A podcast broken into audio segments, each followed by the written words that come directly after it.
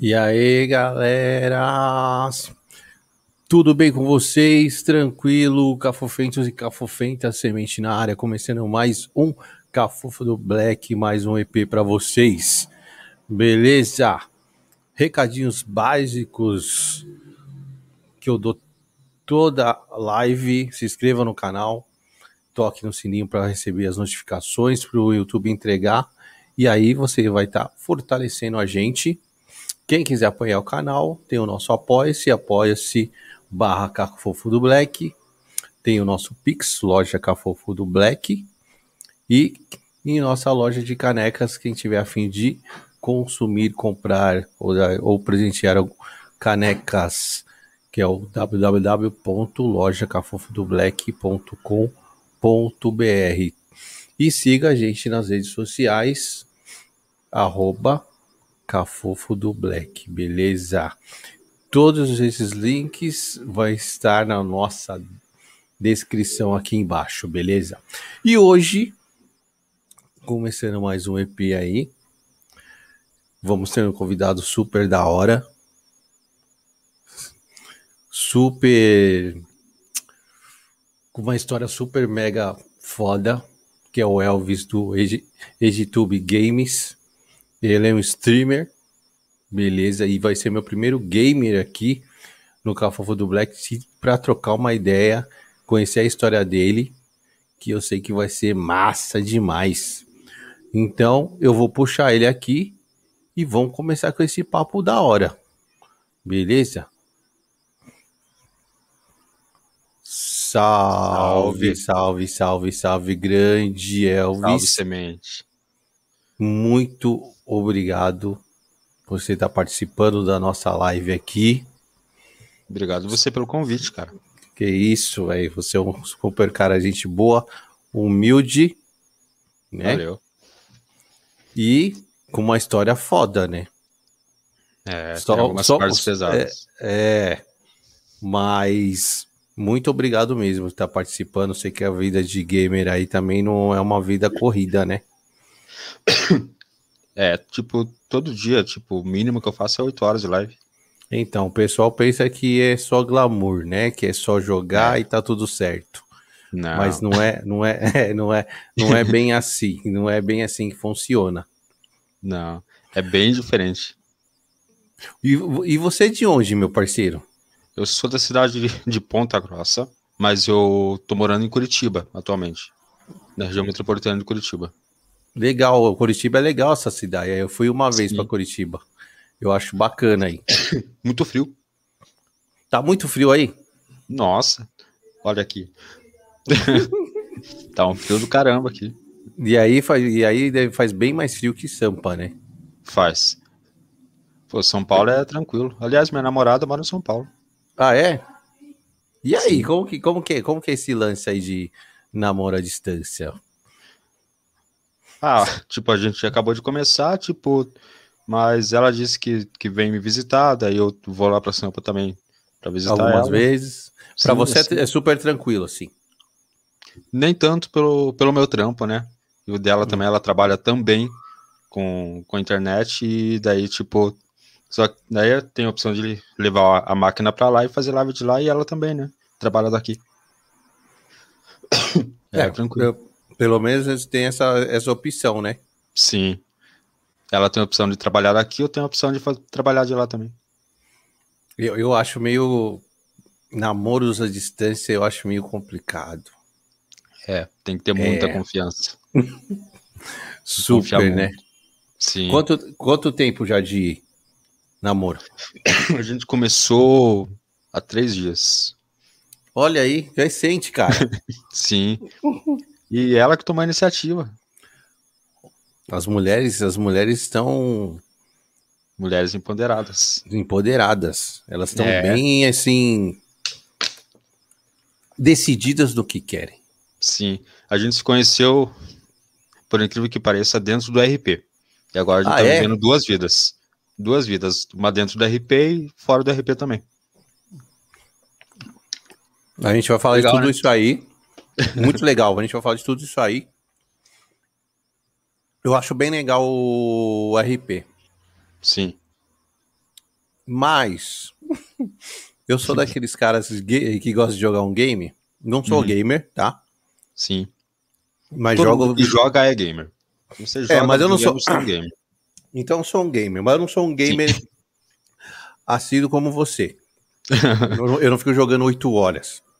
Já Sim. fui dessa fase, mas hoje eu não, não- não faço mais. Hum. Mas eu, eu jogo videogame. Eu sou do tempo do Atari, velho. Eu também, eu tenho 31 anos. Ah, ah meu primeiro você- contato. seu primeiro. Eu tô com 43. Então eu joguei Atari, Phantom System, Sim, joguei toda essa, essa leva aí. sim. E aí, voltando ao RP, meu parceiro, Uhum. Eu acho até legal o RP. Porque você vive uma vida ali. Sim. Mas, a, pô, mas eu falei, não, pô, mas não dá pra dar umas causadas aqui, porque você é banido da parada. É, porque o RP, é você tem que fazer tudo que você faz, faria na vida real. Né? Se Hum. você pular na vida real de um muro de 15 metros de altura, você quebra as pernas. Sim, sim, Então sim. você tem que simular a mesma coisa lá dentro do, do RP. Você não, E- na vida real, você não vai pegar um carro, você ia atropelando geral, Não, Lá- não, não, não. né? Não. Aqui, na vida real, você vai preso. Então, se fizer lá, tá- vai ter as mesmas consequências da vida real. Então, não- é uma quando- simulação. Quando começou o RP, eu, eu, eu não curtia muito essa vibe. Uhum. Né? Eu falava, ah, mano, eu tenho que jogar super certinho, pô. Eu quero Sim. dar umas causadas aqui no, no game, pô. Mas depois eu fui entendendo a, a regra do, do- da parada, né? Uhum. E é Sim. isso aí que você falou.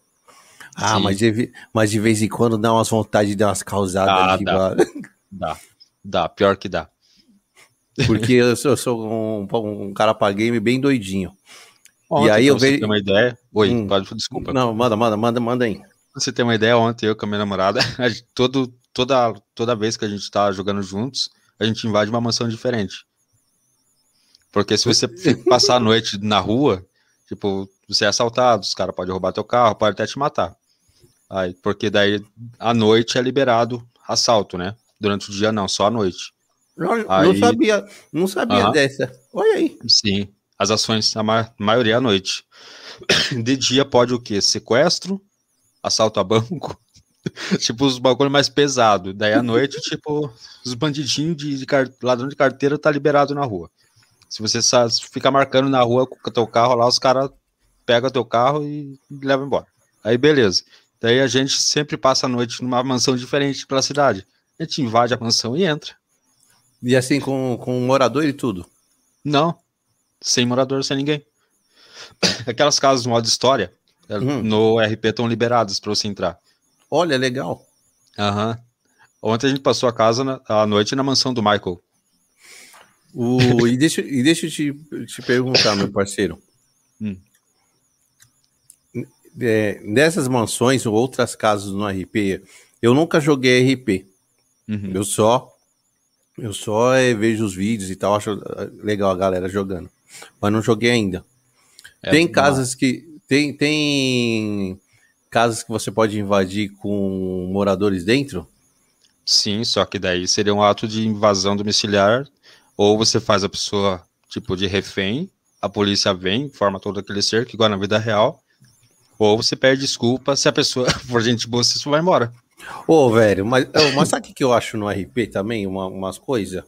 Hum. Eu acho que a galera leva muito a sério algumas paradas, mano. Tem uns caras chato, tem uns caras muito chato, velho.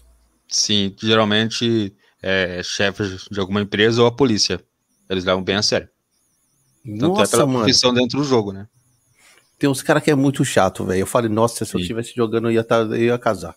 Eu ia causar no bagulho.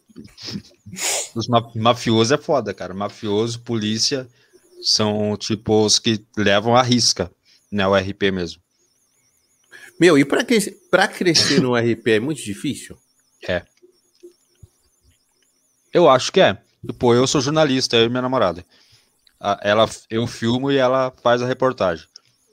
Tipo, por enquanto tá de boas. Domingo agora até vai ter uma, uma festa do jornal, né? Que a gente, que ela tá fazendo todo evento e eu vou dar, dar o apoio moral, né? Tá. Vou estar lá filmando. Tipo, sempre tem. A gente tenta levar o máximo possível, né? Eu morri ontem. Os caras me atropelaram. Só que daí o moderador viu que era anti-RP e me ressuscitou lá. Só que quando você ressuscita no RP, você tem que esquecer tudo que você viveu antes. Tipo, o namoro continua tudo, mas você não pode lembrar da ação. Tipo, o cara te matou, você não pode querer vingança aí atrás do cara para matar ele. Ah, aí já entra no anti-RP, já, já entra no anti-RP e você é banido do servidor daí. Tem, é bem complexo os negócios. É, mano, tem umas coisas muito loucas na parada que eu olho assim e falei, nossa, os caras levam bagulho bem a sério mesmo. Sim, mas é massa, é legal. Ainda mais pra, pra molecada de 10, 12 anos que não pode trabalhar, por causa da idade, né? Às vezes entra no RP, tipo, para ser policial, para ser lixeiro, para ser advogado. Tipo, entra lá e vive uma vida que ele queria estar tá vivendo na vida real. Isso que é a parte mais legal do RP. Tá. E, eu, e assim, quando. mesmo. Então, tem um, tem um brother que eu vi no Elvis jogando, ele tem um canal no YouTube. Mano, uhum. eu não lembro o nome dele, tá? Mas ele, ele só entra para causar. Sim. Já vi. YouTube só para gerar conteúdo. Entra Mano, no servidor só pra. Não, ele só causa. Ele só causa. Uhum. É, tipo, aí nas, nas descrições dele, nas thumb, tá lá. Hoje roubei tantos carros. Hoje não sei o que. Mano, e dá muito view, cara. Sim. A galera Nossa. não quer ver o, o RP certinho. Eles querem ver loucura, zoeira. mano, e pior que eu sou, eu, eu sou tipo desse cara, velho. Eu gosto uhum. da zoeira, mano. Assim, eu não vou ficar. Não, tipo, eu não entraria no RP e ia, ia, ficar matando todo mundo. Ah, mas e, você pode isso, entrar. Né, mas eu ia ficar dando uma zoada, pegar uns Sim. carros dos outros. se você quer causar, por exemplo, assim, você pode entrar, não ter profissão nenhuma e não entrar em nenhuma máfia, nenhuma gangue. Aí você pode causar, tipo, você fica neutro entre um e outro. Aí, tipo, você pode zoar os, os da máfia, os caras vai e te mata. Aí você você tem que seguir o RP, esquecer o que aconteceu, você não pode buscar vingança, mas você daí pode zoar com a polícia, aí a polícia te mata. Aí, tipo, vira aquele ciclo, tá ligado? Você entra no hospital, começa a puxar papo com a galera, começa a zoar com o pessoal, tipo, entrar mais pra zoeira mesmo. Tipo, tem muita gente que faz isso. Entra, começa. Eu acabei de pegar meu carro. Hum. do meu carro, o cara entra, entra no meu carro e vaza. Ô, oh, arrombado, volta aqui pro meu carro. tá ligado? Tem uns caras que entram só pra zoar. Mas é Mano. é massa. É isso que deixa legal o RP. Porque assim, quando eu comecei a ver o RP lá no início e vi uma galera séria jogando, levando o bagulho certinho como se fosse a vida aqui fora, uhum. eu achava meio maçante, velho. Algumas paradas eu achava meio maçante. Uhum. Eu falo, pô, porque tem uns caras chatão, né, mano? E aí, quando tinha uma galera que dava uma zoada, é, era isso, isso que era o legal, dar uma diferenciada na, na, parada, entendeu? Ficava Sim. engraçado Sim. o jogo. Tipo, eu e minha namorada, a gente tá fazendo, tipo, casal lá dentro. Né? Certo. Aí, tipo, a galera tá curtindo até. Tipo, ontem perguntaram pra mim na, na live lá: é, vocês vão fazer um RP de família desse? Hum. Ele tá procurando casa para comprar. A gente vai fazer evento do casamento. Vai fazer, tipo, um. Puta, legal. Um bagulho bem massa. Legal, vai diferente. Um bagulho bem massa. Isso eu não vi no RP. Até hoje eu acho que não tem nenhum streamer que fez isso no RP. Entrar pra fazer um RP de família. Os dois trabalham, os dois compram uma casa juntos, casam, têm filho. E já tem até dois que assistem a minha live lá que falaram que aí, tipo, não é um, uma inteligência artificial no jogo que, tipo, ela engravida tudo, mas não é uma inteligência artificial no jogo. É um player, uma pessoa normal. Aí vai ter o bebê, a criança, tipo, vai ter todo o processo do crescimento da criança.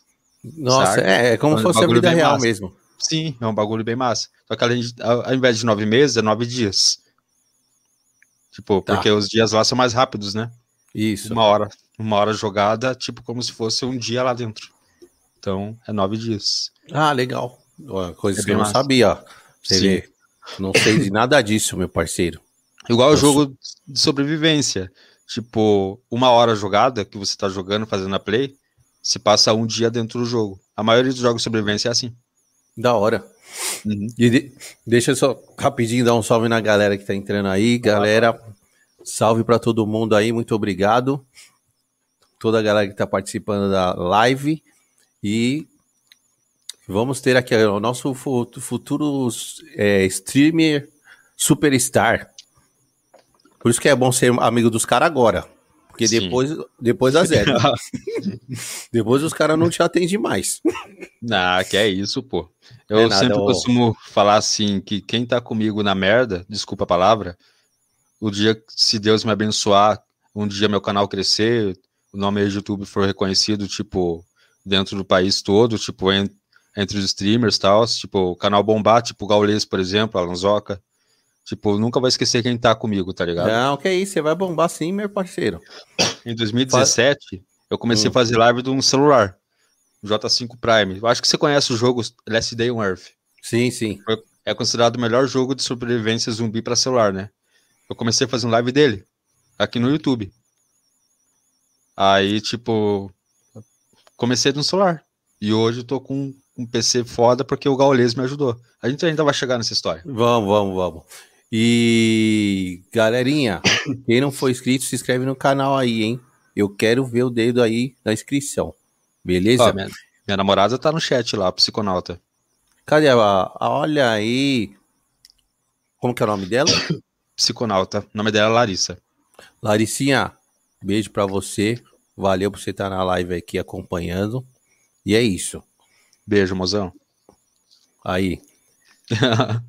Grande brother Elvis, me conta aí como que começou essa história aí de virar um streamer.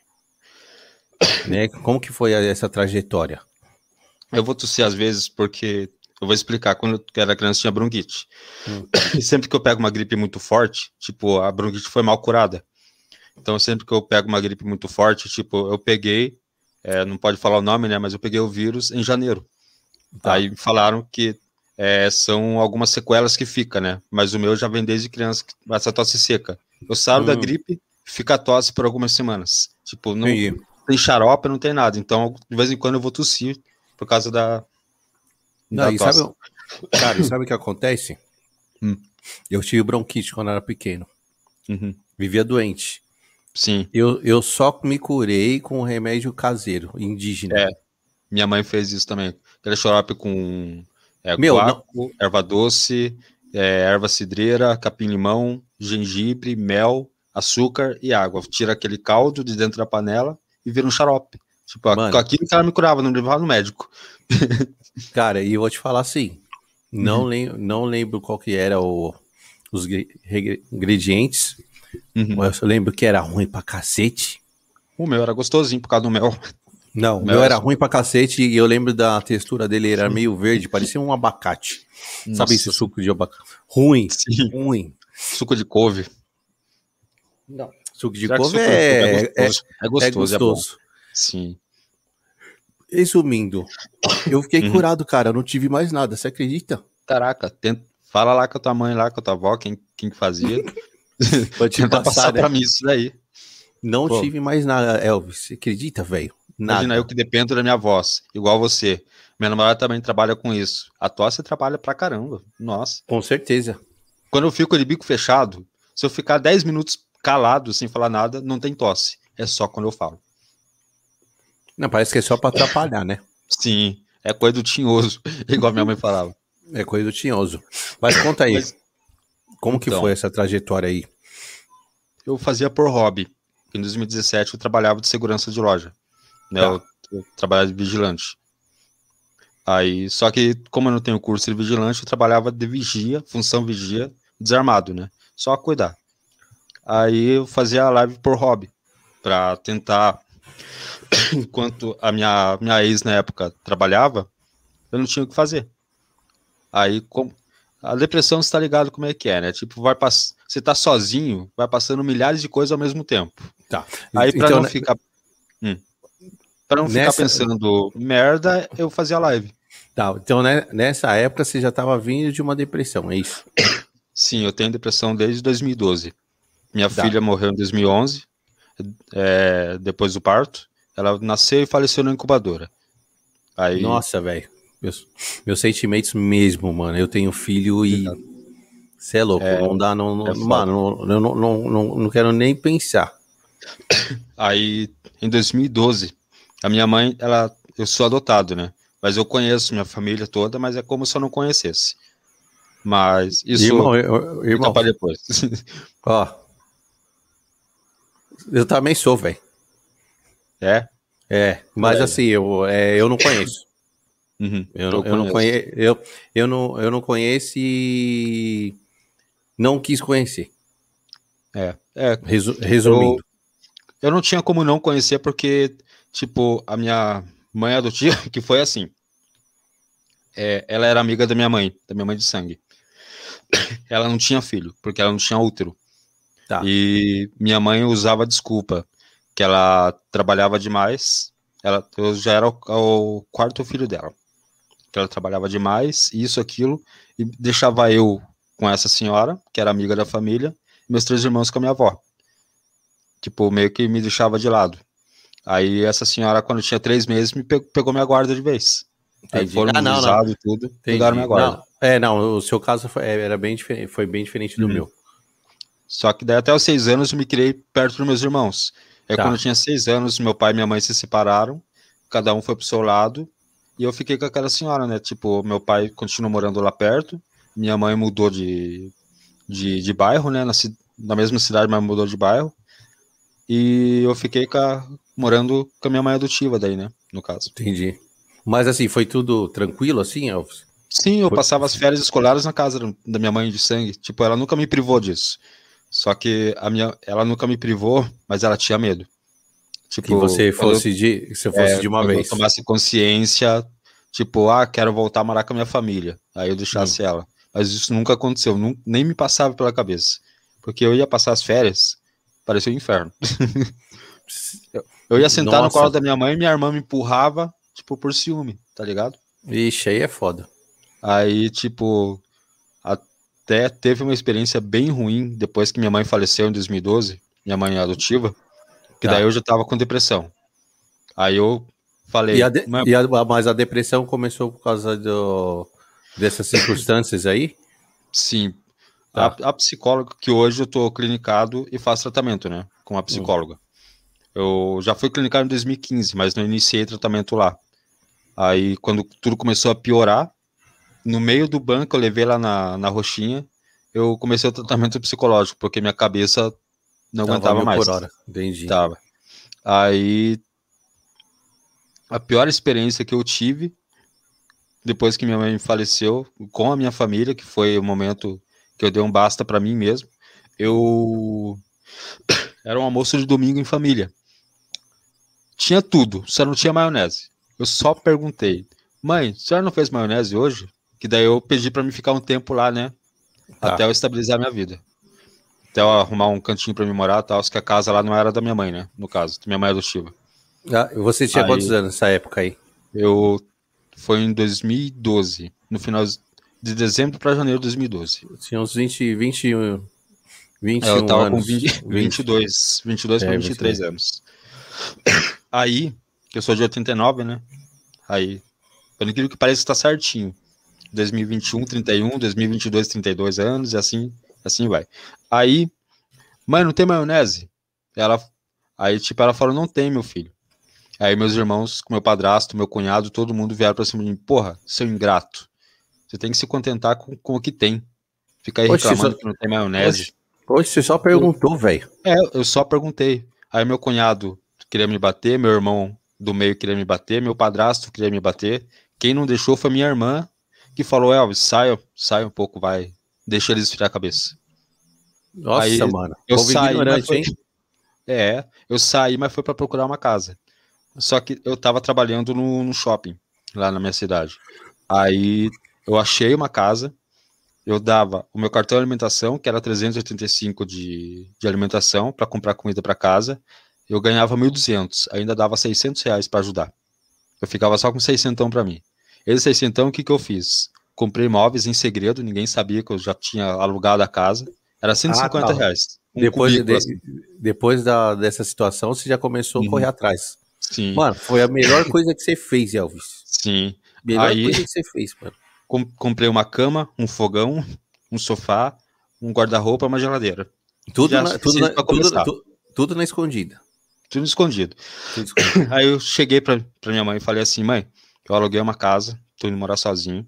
Vou precisar do meu cartão de alimentação agora, né? Aí ela tirou da carteira, jogou no chão. Toma aqui essa bosta, a gente não precisa de esmola. Peguei Sério? do chão. Aham, uhum, peguei do chão, peguei minhas roupas e fui lá. Foi a melhor coisa que eu fiz. Mano, o, o povo é ingrato, hein, velho, dessa, dessa família, Sim. hein? Aí. Caraca, velho. Manda aí. Aí minha depressão pegou mais pesado. Tentei, tentei, eu acho que não pode falar aquela palavra com essa, né? Mas tentei tirar minha vida no começo de 2013. Aí fui para uma clínica psiquiátrica lá em Ponta Grossa. Fiquei dois meses internado, tipo, aí a, a psiquiatra, no primeiro dia, você não tem família, alguém para vir te visitar, alguém que possa, pelo menos, passar as noites com você? Eu falei, não. Minha mãe já é falecida, meu pai tá por aí, meus irmãos estão por aí também, então não tem ninguém. Não tem, tem namorada, tem esposa. Aí contei a história, né, sobre minha filha, que minha, aí a menina que, que, que era para ser a mãe da minha filha conheceu um cara, disse que conheceu um cara no hospital, entrou em é, depressão pós-parto e foi embora com esse cara. Simples. Aí o irmão dela que foi buscar as coisas dela na, na casa da minha falecida mãe, não foi nem ela, pra você ter uma ideia. Caraca, velho. Quando eu contei pra psiquiatra isso, dela, é, então a gente mesmo que vai ter que cuidar de você. Aí eu fiquei dois meses internado lá, ninguém soube disso. Fiquei lá. Aí quando saí de lá, eu saí, perdi o emprego no shopping, né? Eu saí do atestado do encosto, eu tava encostado. Aí me mandaram embora, entrei numa pizzaria. Aí, no supermercado, desculpa. Supermercado, uma, a franquia da, do Walmart, lá de Ponta Grossa. Lá era supermercado Big, na época. Tá, antes, antes disso, a sua, filha, a sua filha já tinha falecido, é isso? Sim, em 2011. Aí minha ah. mãe faleceu em 2012. Em 2013, tentei tirar minha vida e fui internado. Aí saí ah. do shopping e entrei no, no mercado, quando saí então, do internamento. Entendi. Então, do, então o lance do o lance da depressão começou em 2011 por causa do começou falecimento da sua filha. Sim. Só ah, que daí entendi. eu dei início ao tratamento, era para mim continuar. Só que eu fiquei tão, tão focado no trabalho que daí eu parei o tratamento. Entendi. Era era para mim ir na clínica dia todo santo dia. Só que como eu trabalhava das duas às 20, das 14 às 23, eu não podia ir. Porque eu estava na experiência. Então não podia faltar. E aí eu parei o tratamento. Só que quando eu passei da experiência, começou, eu comecei a ter crise de ansiedade muito forte, eu desmaiava no trabalho. Eu tinha crise de pânico, fobia social. Foi quando eu vim para Curitiba. Eu abandonei o emprego, não pedi a conta nem nada, simplesmente abandonei. Vou embora. Peguei 290 reais que eu tinha na conta e vim para Curitiba. Comprei a passagem, sobrou 240 reais na época e vim. Isso as coisas, mano. Você Deixei tinha tudo lá. Deixou foi embora, deixou, tipo assim, sua casa lá, você deixou tudo eu, que você tinha comprado e foi embora. Eu surtei, simplesmente Nossa. abandonei tudo, abandonei emprego e vim para Curitiba.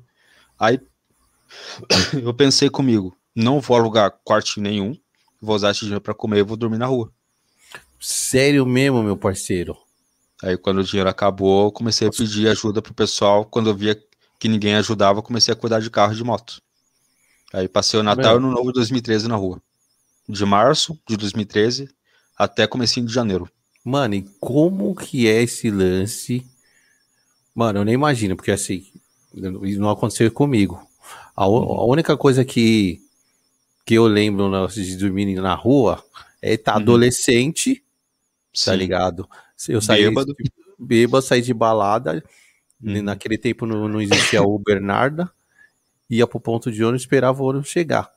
Sim.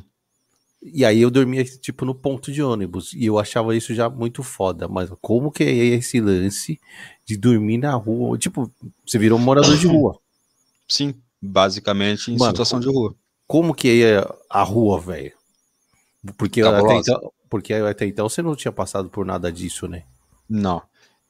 Eu troquei uma casa, uma cama, por uma calçada, por uma sarjeta.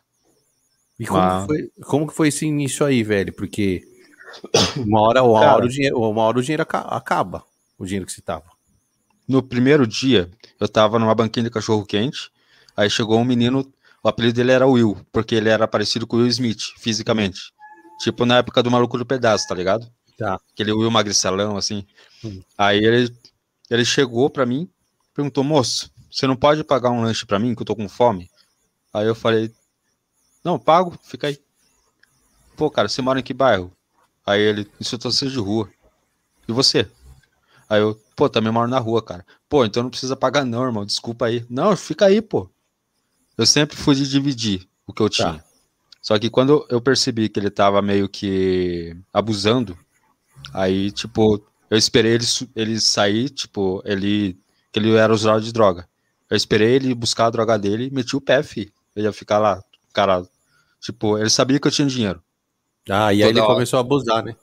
Pô, dá dez, empresta dezão aí pra mim, pegar um bagulho pra mim. Aí eu dava. Aí, ah, porque até tipo, então você, você tinha virado brother dele. Aham, a gente tava, tava junto ali. Aí, tipo, quando, só que quando eu percebi que ele começou a abusar da, da, da boa vontade, aí eu meti o pé. Entendi. Aí eu fui, né, pro, procurei um, um lugar para me ficar sozinho. Que até então eu dormia junto com os outros moradores de rua de Curitiba. Tipo, eu tenho um calçadão da, do Rua 15 de Novembro no centro. Eu ficava lá perto de uma. embaixo de uma marquise de um, de um banco que tem lá. Uma marquise grandona, assim. Lá onde fica concentrado a maioria dos moradores de rua do centro ali, de Curitiba. Mano, e você não tinha medo noite, Você não tinha medo assim de. Ah, sei lá, alguém te zoar? Ou, mano, acontecer alguma coisa? Cara, um pouco de medo, confesso que eu tinha, mas eu tava, tipo, meio que seguro. Eu sabia que tinha alguma coisa cuidando de mim. Tá. Que tinha alguém cuidando de mim. Porque, por incrível que pareça, na rua, quando eu tava dormindo em casa, eu tinha insônia, pesadelo, crise de ansiedade, crise de pânico, fobia social. E dormindo na rua, eu dormia igual uma pedra. Eu não tinha insônia. Parecia Caramba. que eu não tinha depressão. Até minha Nossa. psicóloga falou que as, talvez seja porque a minha mente focou ali, naquele momento, e a depressão ficou meio que de lado, tipo, virou meio instinto de sobrevivência. né? Caraca, Aí, que louco isso. Sim, eu dormia igual uma pedra, cara, na rua. Eu deitava ali, ninguém me acordava. Esse e... era o meu medo também, de não acordar mais. Né? E esse tempo na rua aconteceu alguma coisa bizarra com você? Porra. Mano, tipo. Conta umas passagens aí. Que era perto do Lago da Ordem. Quem mora em Curitiba, tá ligado? O Lago da Ordem, tipo, é o lugar mais badalado do centro de Curitiba. E lá sempre tem tiroteio. Que lá, além de ser um lugar badalado, tem tráfico de drogas lá. Tá. De vez em quando tem tiroteio com a polícia, os traficantes com a polícia lá. Eu acordei no meio de um tiroteio. Tipo, como é perto, tipo, uns 400 metros de distância da onde eu tava dormindo, tipo, eu acordei com o tiro. Eu acordei desesperado, maluco. Me apalpando assim pra ver se eu não tinha levado tiro. Nossa. Eu acordei no, no, desespero. Tipo, no barulho do tiro ali, eu acordei, olhei pros lados assim, caralho. eu levantei e tem uma lan house em 24 horas. Foi ali que eu fiz amizade com os caras. e daí eu, pô, cara, tá tendo um tiroteio lá, posso ficar aqui dentro até passar? Aí os caras, pode. Aí a gente foi conversando, fizemos amizade. Da Até hora. hoje, quando eu passo lá, eu converso com os caras lá. E... e como que você fazia para comer, tomar banho, mano? Necessidades, velho? Tomar banho, tem um, um templo chamado Hare Krishna, no centro de Curitiba. Lá eles ajudam moradores de rua. Tipo, eles dão almoço, janta, e tipo, se o cara mostra que ele é tipo de confiança, eles deixam entrar lá dentro para conhecer o templo, né? Aí eu fiz amizade com os caras tomar banho lá. Duas vezes por semana eu entrava lá, tomava um banho e saía. Só que, como eles são monges, é, seguidores de Krishna, eles não tomam banho quente. Ah, tomam é banho gelado. Pô, aí eu fiquei morando cinco dias lá. Todo dia, cinco horas da manhã, os caras os cara começam a tocar o sino lá dentro do templo, a gente tem que levantar e tomar banho no gelado. E eu tava Caraca. no mês de julho. Inverno. Nossa, inverno. Caralho, mano. Tomar mano, banho no gelado no inverno, filho. Nossa, Cara, deu é doido. Dias, deu cinco dias. Aí, tipo, eu passei por curiosidade no banco. Tinha 300 reais lá. Tava escrito lá, rescisão de contrato. Aí eu lembrei do mercado que eu abandonei emprego em janeiro. ah, que você, é, você, é, em você, março. Você passou no banco eu passei no banco de curiosidade. Peguei pra o cartão, ver. passei lá, tipo, tinha 300 na minha conta. Do... Aí eu cheguei no templo lá. Ó, eu ouvi falar que eu aluguei uma casa, passei o Miguel nos caras. Ó, aluguei uma casa, tô indo, eu não vou mais morar aqui. Obrigado por tudo que vocês fizeram por mim. Saí. voltei pra rua. Voltei pra rua. Aí aqueles trezentão deu pra mim viver o mês inteiro, tá ligado? Eu usei o dinheiro pra comer daí. Usou o dinheiro pra, pra comida mesmo. Aham. Aí eu ia tomar banho num. Tipo, tem um. bagulho do, da prefeitura. centro de Curitiba, aí eu ia tomar banho lá. Me falaram que lá tinha banho quente, aí eu fui tomar banho lá. O, aí em Curitiba tem é, aqui, é Bom Prato? Banho público. Ah, tem aqueles de um real. Tem. Tem. Nesse Mas tempo já. Tempos depois. Então, eu ia te perguntar, nesse tempo aí já existia? Já, só que eu não sabia. Aí quando eu via, eu passava perto da, da Praça Rui Barbosa, no centro, que eu via aquela fila gigantesca de moradores de rua, aí eu fiquei curioso, cheguei lá e perguntei, pra, pra que que é essa fila? Estão doando alguma coisa? Não, é para restaurante popular. Quanto que é? É um real. Opa, é ali mesmo. Bora. Bora. o... E você nunca... Tem os albergue, né? Oi? Albergue.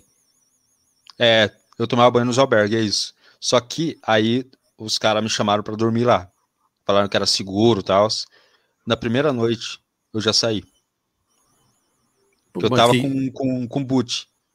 Aquelas, aquelas botinhas, tá ligado? Hum. Aí, aí, tipo, eu deitado, não tinha mais cama, me deram um colchão e deitei no corredor.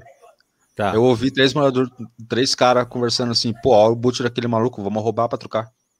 Nossa, velho. Aí eu levantei, olhei assim, cheguei lá embaixo, peguei minha, minha mochila, falei pro segurança, ó, seguinte, tô indo embora. Por que? Aconteceu alguma coisa? É, os caras estão querendo roubar meu tênis lá. Não vou dormir mais aqui não, fi. Cara, Nossa. lá dentro os caras usam droga lá dentro, cara. E olha que eles são revistados. Não sei como que entra com droga lá dentro. Nossa, velho. É.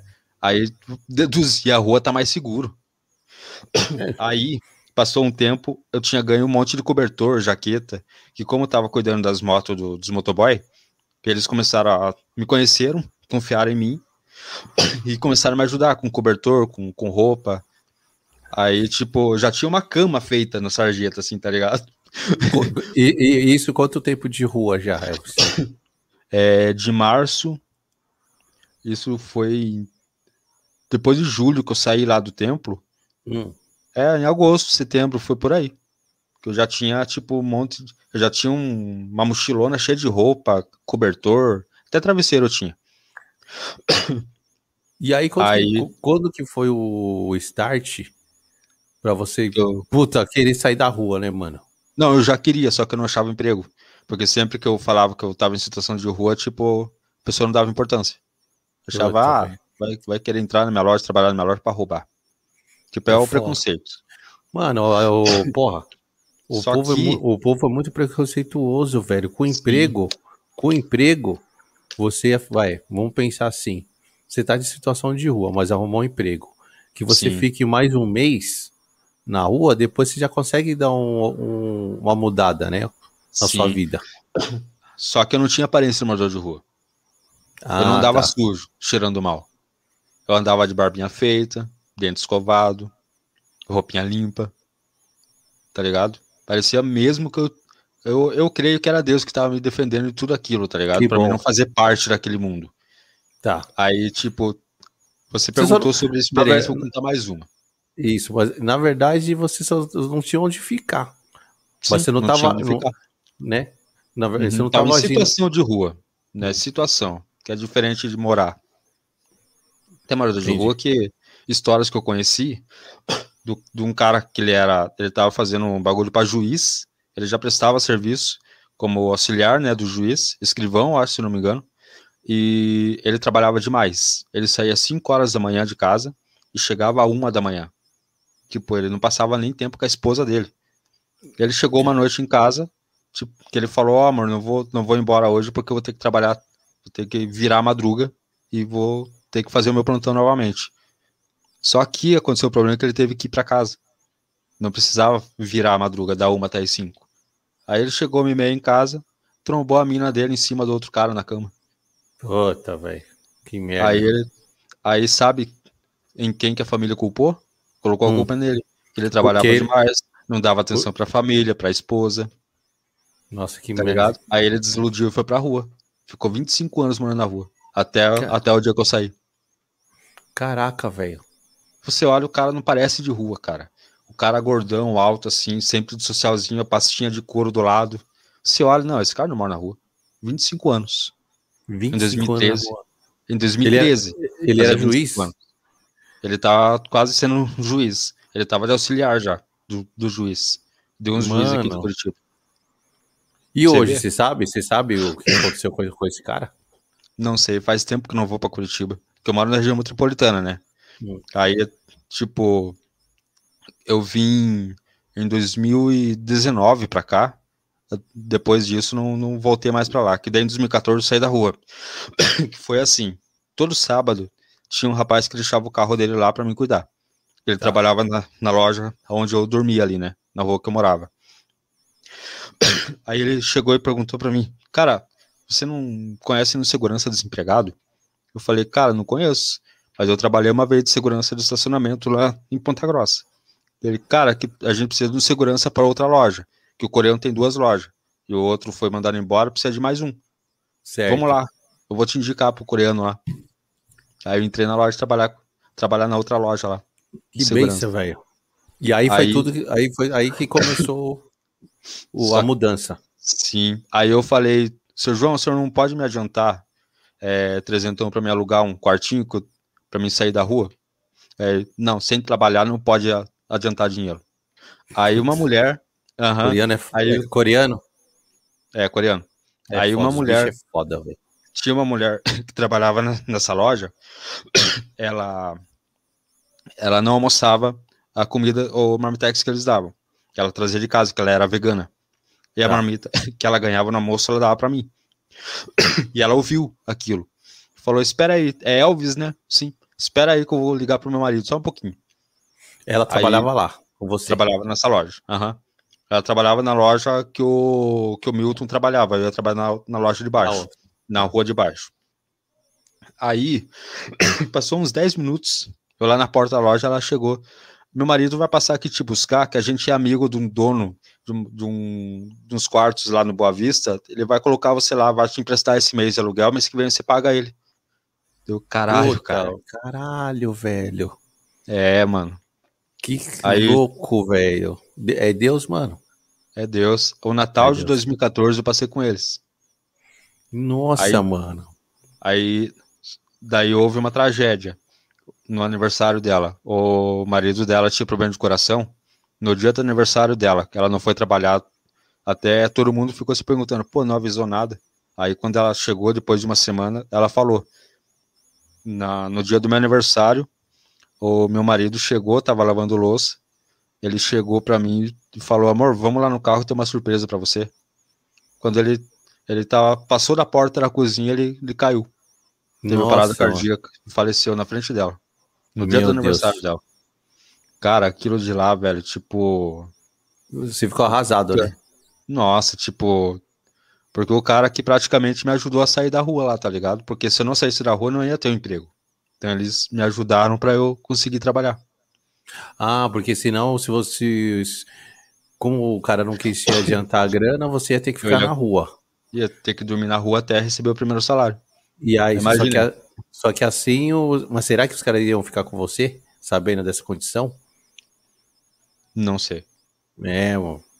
Porque, é, é, então, ah, o cara tá morando na rua, é, tem o lance do preconceito que a gente falou, Sim. capaz dele dele se contratar.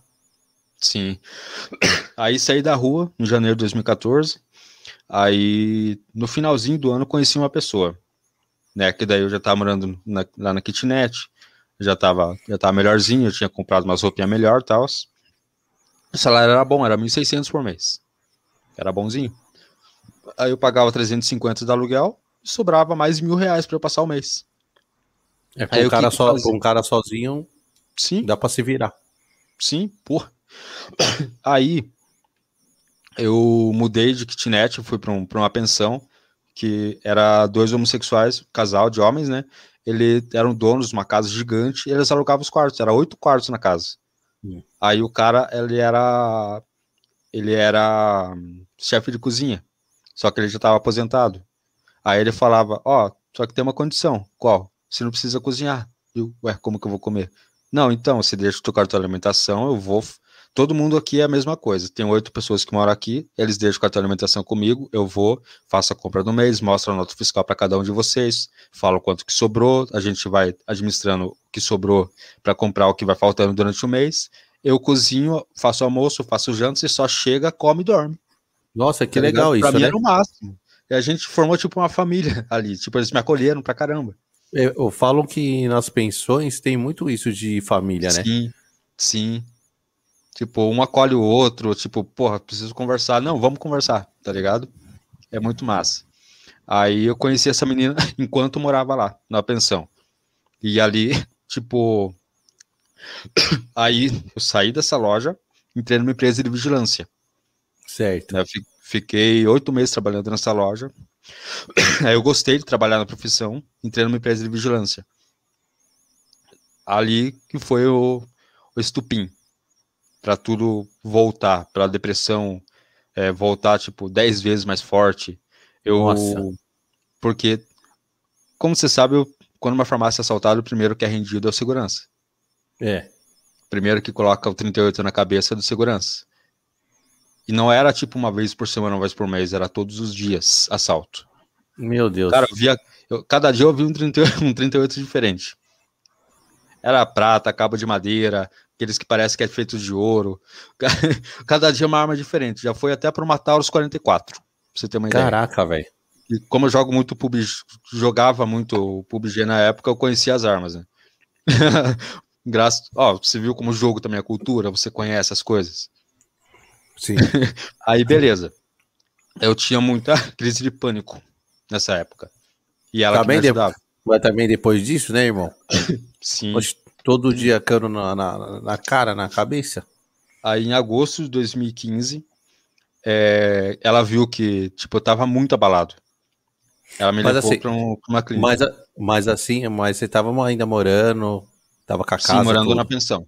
Tá. Morando lá na pensão lá ainda. Aí no fim de 2015 que eu me mudei para uma casa perto dela, tipo, ó pra você ver. É, minha namorada tá aí no chat, mas eu tenho que contar porque faz parte da minha história. Beleza.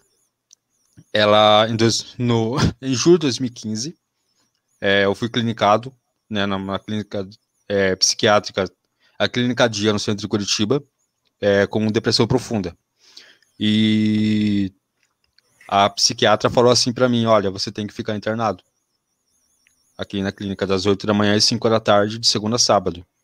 Certo. Aí, tipo, ela deu toda a papelada, a gente tava quase concordando. Sabe o que aconteceu? Hum. Atrás da gente passou um cara com camisa de força e dois policiais segurando ele desesperadamente, o cara querendo fugir. Minha namorada olhou, não, ele não vai ficar aqui, ele não é louco. Mas moça, você tem que entender que ele tem que tratar, porque com o passar dos anos vai piorar. Não, mas ele não é louco, ele tá doente, não tá louco. Aí ela pegou, empurrou o papel na mesa assim, vamos. Aí, moça, ele tem que ficar internado. Ele precisa tratar a depressão, porque vai, vai piorar.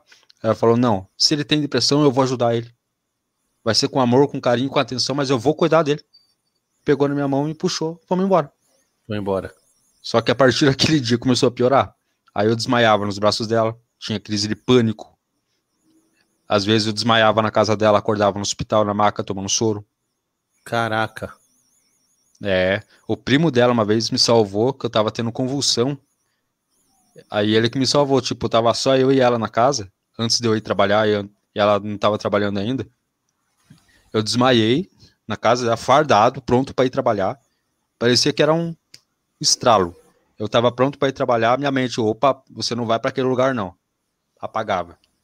Aí eu tive convulsão, ele ele que me ajudou, tipo, eu acordei dentro do SAMU, com, com soro na veia, tudo. Você, Cara, tava, é... lá, você tava lá no, no, na, naquele emprego ainda? É, eu tava de, de segurança da, das farmácias. ah, é, mas eu acho que o... é mais ou menos isso que você falou, Elvis. Uhum. A hora que o, a mente via que você ia voltar para tudo que você tava passando lá, mano, tipo, Sim. te dava um apagão. Sim, a própria psicóloga falou que Tipo, é tipo um, gatilho, um, um mecanismo, é uma... mecanismo, mecanismo de defesa, digamos assim, né? Isso. né? Meio que uma proteção. Sim. Aí Só tá. que é uma, prote... é uma proteção que para você se prejudica. Sim, me atrapalhava pra caramba.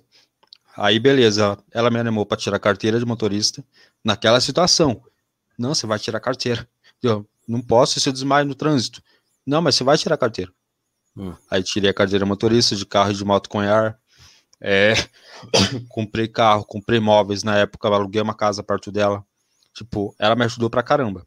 Aí passou certo. quatro anos de, de relacionamento. em 2018, eu fiquei desempregado. Em outubro de 2018, bem no mesmo meu aniversário. Aí, como eu pedi, pedi a conta, porque a empresa não pagava FGTS, não pagava nada. Durante durante aquele tempo que eu, que eu trabalhei lá, não pagava nada. E pra, praticamente saí sem nada.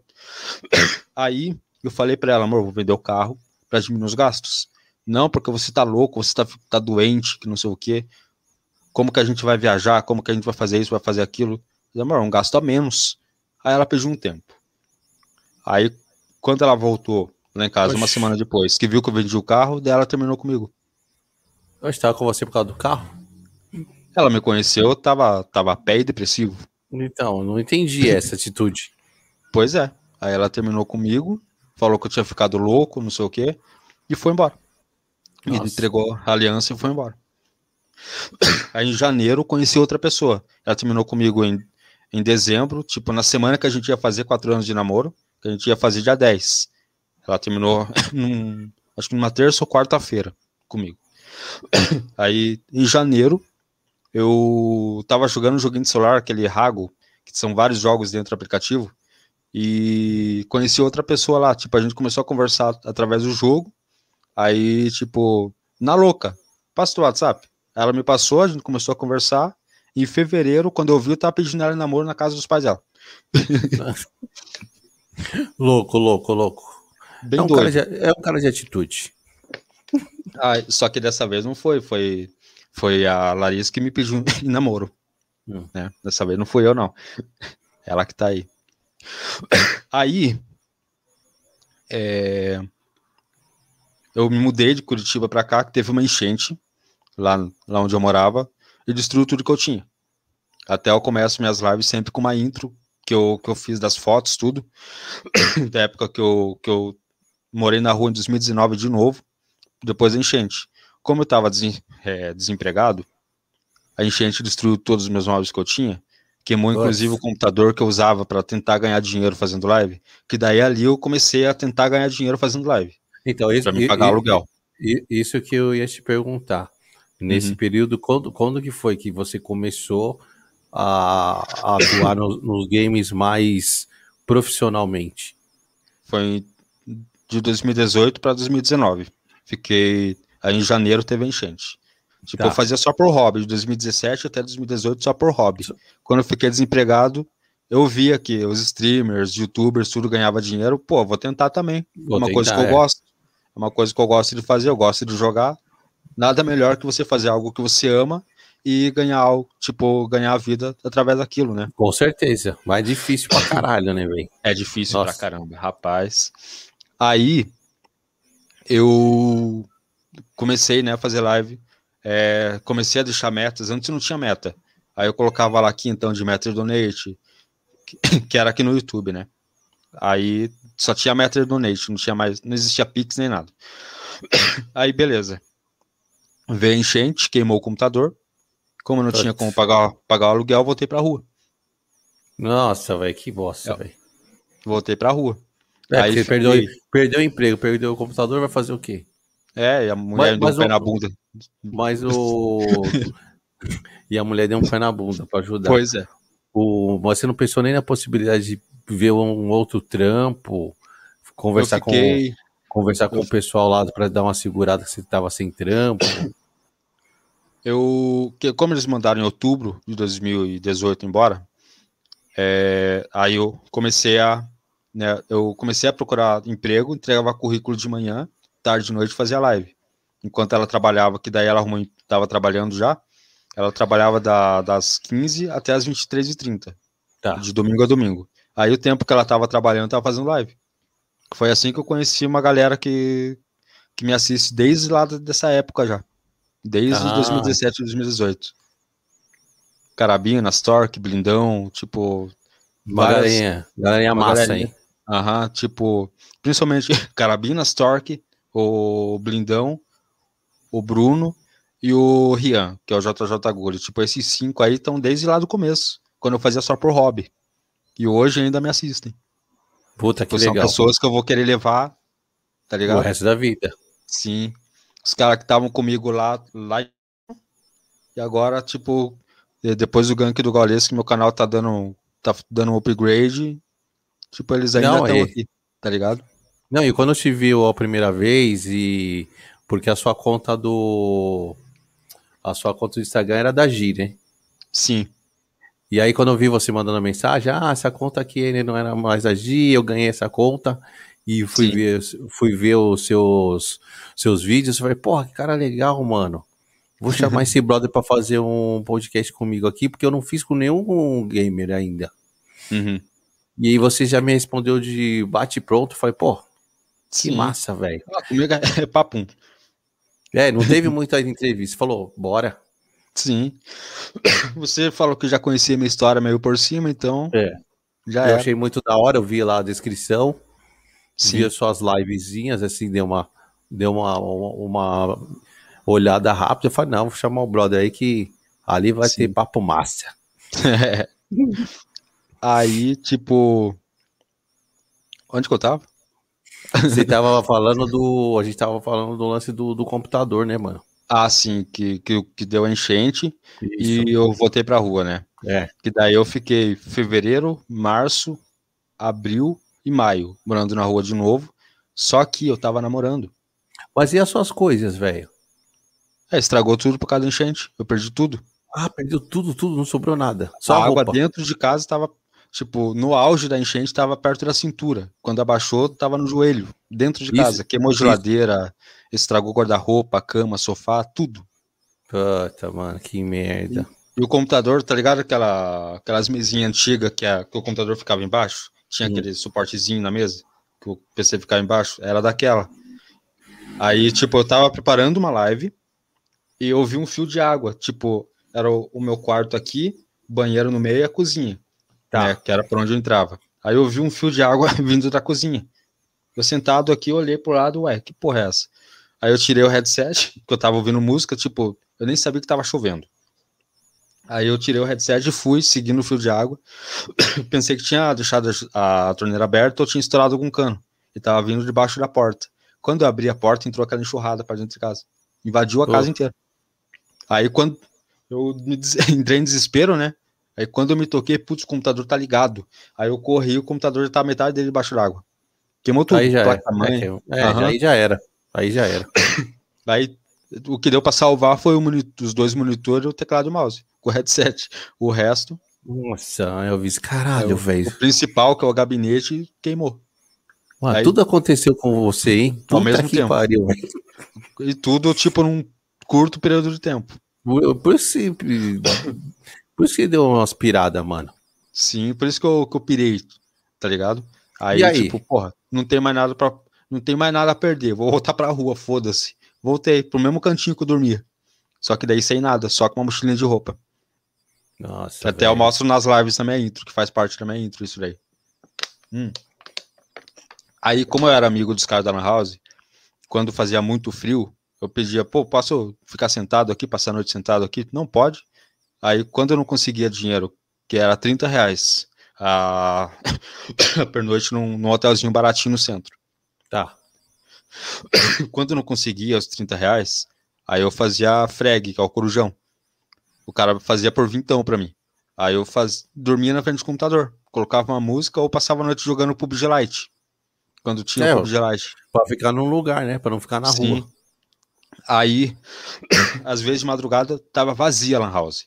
Aí eu mandava mensagem que na House você pode conversar ali pelo chat deles, né? Posso fazer uma live? Aí o cara, não pode, baixa o OBS e pode fazer, cara. Só que quando chegar alguém, aí você tem que, tem que parar, né? Porque a live puxa muito upload. Aí, beleza. Fazia live no, na minha página do Facebook lá, de boas, tipo, só que não por dinheiro, tá ligado? Mas pra extravasar a mente. Aí eu conheci uns caras dentro do jogo. Eles perguntaram, pô, você mora onde, cara? Pô, moro em Curitiba. Em que bairro? Pô, moro no centro, só que no momento eu tô em situação de rua. Aí, cara, não acredito que você mora na rua. Sim, moro na rua. Tô em situação de rua, pra falar bem a verdade. tô desempregado, aconteceu isso, isso, aquilo na minha vida. Tamo aí, né? Pô, cara, pô, tem o grupo lá no Face PUBG Brasil. Posta lá. Quem, quem que é esse cara aí mesmo? aleatório, que eu conheci jogando em squad aleatório dentro do jogo. Ah, tá. Dentro do jogo você conheceu esse brother. Sim. E aí vocês começaram a trocar uma ideia. E aí foi quando você falou que você era, estava em situação de rua. Aham. Aí, ah, do nada, o maluco gritou: O Burgão mora em Curitiba, né? Tipo, berrou no microfone, tá ligado? Aí eu, mora. Pô, faz uma postagem no grupo PUBG Light Brasil que a gente vai chegar, vai fazer chegar até ele, brother. Isso era numa quarta, madrugada de quarta para quinta, quinta-feira. Aí na madrugada, tipo, da quinta-feira, né, às duas horas da manhã, eu mandei uma mensagem para ele pelo Insta, né? Aí fiz a postagem e ele não, não é que ele viu a postagem. É mesmo, cara. Aí na madrug... na noite de sexta-feira, ele ele falou: "Pô, tô indo pra balada mesmo, por algo da ordem, encontrar os amigos. Então já vou passar lá, já vou tirar o Elvis da rua, pronto, acabou." Tá ligado? E esse, ele, esse brother aí é o... Tá, é, eu tô te perguntando, Elvis, porque eu sou totalmente leigo da galera de game, tá? Então... o Burgão é aquele cara da rage, do entra no carro poliana, aquele cara que ah, grita berra. Entendi. Agora ele e... tá na, em outra plataforma. Tá, e esse, o Hamburgão foi o que falou com você no chat? Ou foi outro Não, cara? o Burgão é streamer famoso pra caralho. Tá. Que mora aqui em Curitiba e tal. Aí, tipo, eu fiz a postagem no grupo do PUBG Light Brasil, lá no, no Face, e a molecada compartilhou e fez chegar até ele. Tinha Puta, gente fazendo donate na live dele, falando, pô, leu, leu no Instagram as mensagens do Elvis Gomes, que não sei o que, tá ligado? Os caras mandavam donate na live dele, cara, falando e... pra, pra ele ler o Instagram. E o, o que você mandou para ele foi falando da sua, da sua situação. É, contando a minha situação, eu mandei algumas fotos para ele, né? Hum. Porque daí eu tinha um J3 Prime que eu usava, só era ruim pra cacete. Trava mais que roda de skate quadrado. Mas beleza. Aí ele leu. Na sexta-feira, antes dele ir pra balada, ele passou lá e me ajudou. Aí no domingo, que se passou, ele me deu, ele fez uma arrecadação de 5 mil para me tirar de vez da rua. Tá. Aí ele arrecadou os 5 mil, deixou seis meses pago de, de aluguel de uma kitnet lá no centro, seis meses de alimentação. Eu perguntei, Luiz, posso montar um PC para mim não ficar gastando dinheiro na house? Aí ele falou: pode, o dinheiro é seu, eu te dei, você faz o que quiser. Mas tá pago alugar a comida? Seis meses? Tá. Então tá tranquilo. Pode montar lá. Aí eu voltei a fazer live da kitnet que eu morava. E, e aí você. você pera, a, a kitnet que entrou água? Não, outra kitnet no, no centro de Curitiba. É porque, eu ia falar, eu... é porque eu ia falar, Elvis. Você não ia ficar com medo, não, de chover de novo, cacete. Não. Aí era um predinho no centro de Curitiba e tal. Puta, que da hora, velho. E aí, Sim. meio que você recomeçou de novo. Sim, recomecei. Aí, só que daí eu tinha, aqueles seis meses que passaram, é, durante duas semanas eu trabalhei de Uber. Uma mulher me conheceu através dele, da live dele, me emprestou, me emprestou o carro dela para eu trabalhar de Uber. Como eu tenho ER, né, tanto carro e moto, aí eu trabalhei duas semanas de Uber. E Aí, numa sexta-feira, quando completou duas semanas, ela pediu o carro de volta, porque ela falou que tinha vendido por irmão dela, né? Aí eu parei. É. Aí eu comecei a me dedicar para as lives, tarde de noite, igual eu fazia, e de manhã entregava currículo. Aí, só veja, eu não, não contei. Quando eu tava, é, antes do Burgão me ajudar tudo, por que, que eu parei de entregar currículo presencialmente nas lojas? Eu saía na agência de emprego, passava a manhã toda lá, para ver se tinha alguma vaga. Quando não tinha nada no meu perfil, que é isso que eles falam, é desculpa, mas não tem nada no seu perfil. Aí eu voltava embora, mas antes, quando eu estava morando na rua, eu entregava presencial. Certo. Aí eu parei por causa disso. Que eu entrei numa loja, né, com a mochila nas costas, entreguei o currículo. A moça, nossa, muito bom o seu currículo, você tem experiência como vigia, tal, tal, tal. Era para fiscal de loja, tinha duas vagas na loja. Aí você mora ainda nesse endereço? Eu falei, não, moça. Eu fui sincero, falei, tô em situação de rua, assim, assim, assado, mas estou procurando emprego para mim, para eu ajudar tanto a empresa quanto para mim me levantar financeiramente, né? Para mim, para mim sair da rua, tal. Aí ela fechou a cara e falou: ah, tá bom, então qualquer coisa a gente liga. Só que ela não fez expressão que ia guardar o currículo na gaveta não. da mesinha. Quando eu saí da porta para fora, alguma coisa falou: olha para trás. Eu olhei, ela tava rasgando meu currículo. Que merda, mano. foi ali que eu, pô, então não vou mais entregar currículo em lugar nenhum. Que daí passou um flashback. Quando eu trabalhava no mercado de fiscal de loja, eh, eu tinha que encaminhar a galera que entrega currículo no mercado pro gerente, para entregar direto para ele. Quando ficava perto dele, ah, eu não gostei desse moleque não. Eu rasgava o currículo na minha frente e jogava fora. Quando o moleque saía para fora do mercado. Passou esse flash, tá ligado? Entendi. Ah, então se, se uma faz, todo mundo faz. Então não vou mais entregar. Aí você fala assim, ah, eu vou entregar pra quem nessa porra? Sim. Vê? Aí, é, agora em outubro, vai fazer três anos que eu tô, que eu tô desempregado. Tipo, envio currículo pelo celular, mas até hoje ninguém me chamou nem pra uma entrevista. A única coisa que deu certo, que eu costumo dizer pro pessoal que me assiste, foram as lives. Tá ligado? Entendi. Que do dinheiro dos subs eu tiro pra pagar o aluguel, as contas, e ainda tiro uma grana pra, pra poder ajudar moradores de rua. Da hora. Isso, isso, é, isso é muito foda. Sim. Isso é muito foda. Mas isso só, de- só depois do Gaules que eu comecei Tá. a fazer isso. Então, vamos, vamos, vamos chegar lá. A gente já tá quase chegando lá. Tá. Vamos chegar lá.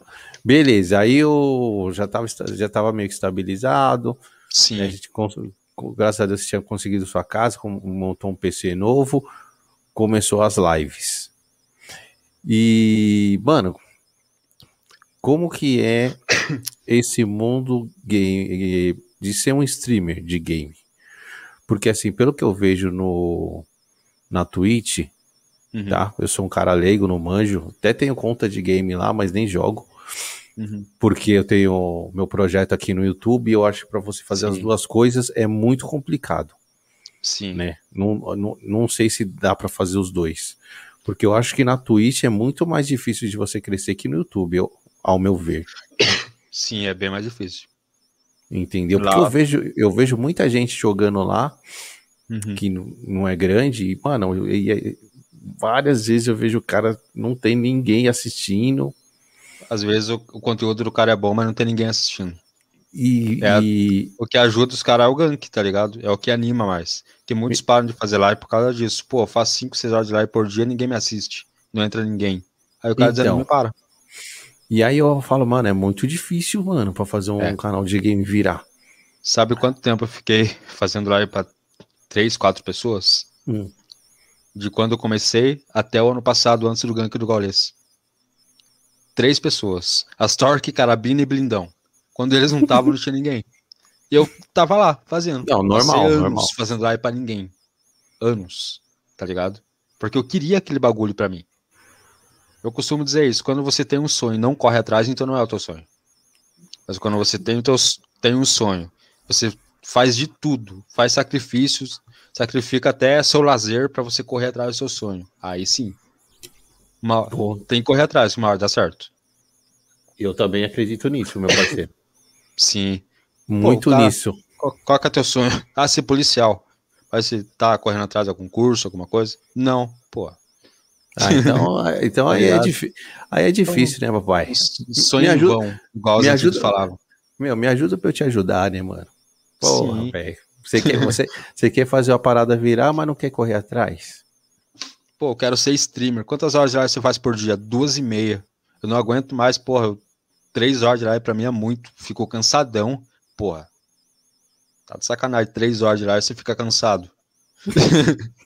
Aí que eu trabalho, né, cara? Porra, eu trabalhava em 2018 e fazia cinco, seis horas de live ainda. Eu chegava no serviço, fazia live, aí que eu ia dormir. Tá ligado? Nossa, velho. Não, é uma, pa- é uma parada, eu tô mexendo aqui, mas tô arrumando minha luz aqui. É uma Sim. parada que você tem que se, se dedicar muito. Não, tudo, É tudo você tem que se dedicar. Sim. Tudo você tem que se Qualquer dedicar. coisa, qualquer aspecto da vida. Qualquer coisa. Mas eu acho que essa parada de ser um, um streamer, a dedicação tem que ser um pouco maior, mano. Sim. Porque, assim, diferente do YouTube, quando a gente grava um vídeo, uma live, que nem aqui, ó. Tem uma galerinha me assistindo. Sim. Quase, quase toda a minha live tem gente me assistindo, Sim. tá? Mas o streamer, mano, na Twitch, velho, no começo os caras sofrem demais, não tem ninguém, nunca tem ninguém, velho. Sim. Tipo, primeiro dia, nunca fez live. Ah, vou começar a fazer live. Começa, ninguém. Os caras batalham pra conseguir 50 seguidores. Às vezes o cara passa meses fazendo live e não consegue 50 seguidores. O que ajuda os caras são ganks, raids, host. Ai, tá mano, eu não manjo nada disso. Depois você me explica essas paradas aí. Gank, gank raid. É, por exemplo, você, você tá fazendo live lá na roxinha. Antes de finalizar, tem a opção lá para você, no, nas suas configurações de, de live, é para você escolher é, raid de canal. Né? que é você é, enviar quem tá te assistindo assistir outro canal, tipo, do seu interesse, tá ligado? Pô, uhum. o cara quer gente fina, vou mandar o pessoal que me assiste lá, acho que eles vão gostar, tá ligado?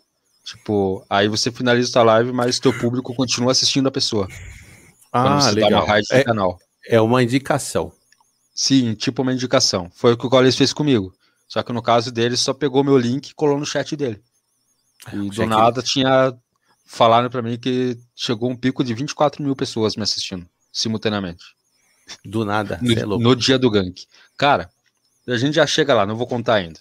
Isso, isso. Beleza. Então tá. Então, assim, por exemplo, eu, eu, eu semente. Ah, falar, Elvis, quero, mano, quero, quero virar streamer. Uhum. Quero virar streamer, eu gosto de jogar um game e tal.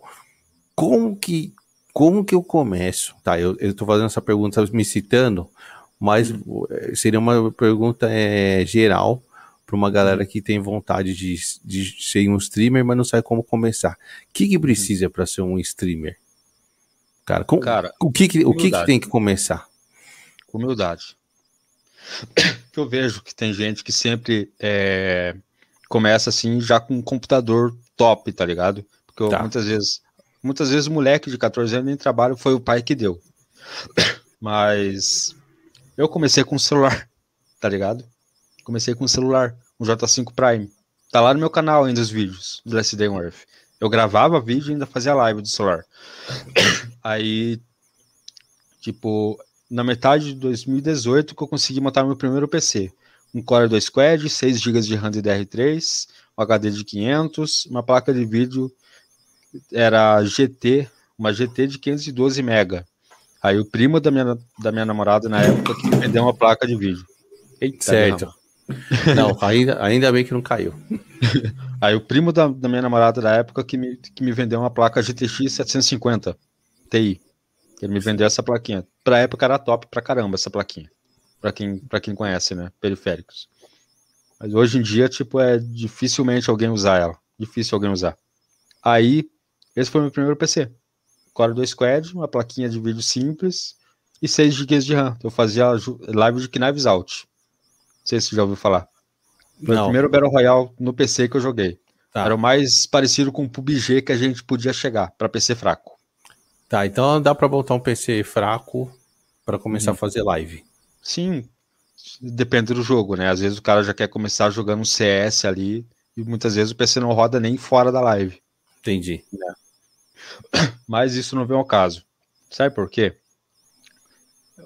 Quando começou a pandemia, você vai falar, não, você está mentindo. Eu, eu ganhei um computador quando eu, eu já estava morando aqui em Araucária, que foi assim. não falei essa parte. Hum. Desculpa aí. Aí, em dezembro, acabou os seis meses que o Burgão deixou pago lá para mim. E eu tá. ainda estava desempregado e não estava ganhando grana fazendo live. E tinha acabado a hum. grana que ele tinha passado. Sim, porque, hum. porque daí ficou seis meses pago de aluguel, seis meses de alimentação. E eu montei o PC. Aí o resto da grana eu gastei com a, com a menina que eu tava namorando. A gente, tá. ela passava todo fim de semana comigo, né? E fim de semana, tipo, ah, não vamos comer comida, vamos fazer um lanche na banquinha ali na esquina, tá ligado? Aí, beleza. Em dezembro, quando tava na semana de pagar aluguel, eu pedi ajuda pra galera, ó. É, quem puder me fortalecer, né, pra me pagar o aluguel lá tal. Consegui 450, faltava 100. Ela emprestou esse 100 me ajudou a pagar o aluguel de dezembro. Só que, ela, como ela é, paga, é todo fim de semana passar comigo lá, o dono da pensão, lá do quarto que eu morava, bateu bêbado na porta, falou: E aí, meu amigo? Você não sabe para procurar emprego? Não veio CC para trabalhar? Como assim? Como que você pagou o aluguel esse mês? Aí eu apontei pro computador, ó, eu faço live assim, assim, assado. Foi assim que eu consegui pagar o aluguel esse mês. Oh, mas vamos, mas peraí. Você conseguiu hum. pagar o aluguel, certo? De dezembro. Aham, uhum, que a galera me ajudou daí. Beleza. Qual que é o problema? Qual que.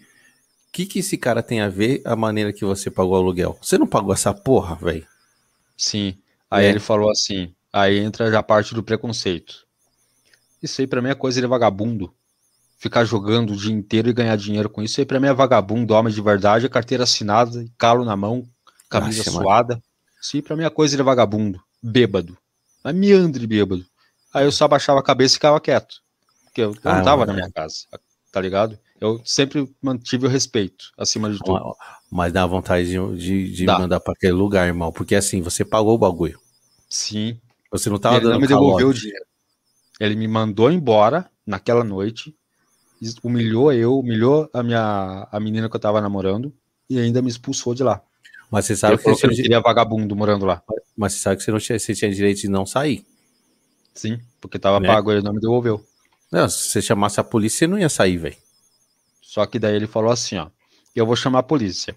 Se a polícia não resolver, eu tenho um facão amoladinho lá embaixo lá que resolve. Só que ele tava bêbado, tá ligado? Aí eu abaixei minha cabeça, ele virou as costas, foi embora lá para o apartamento dele.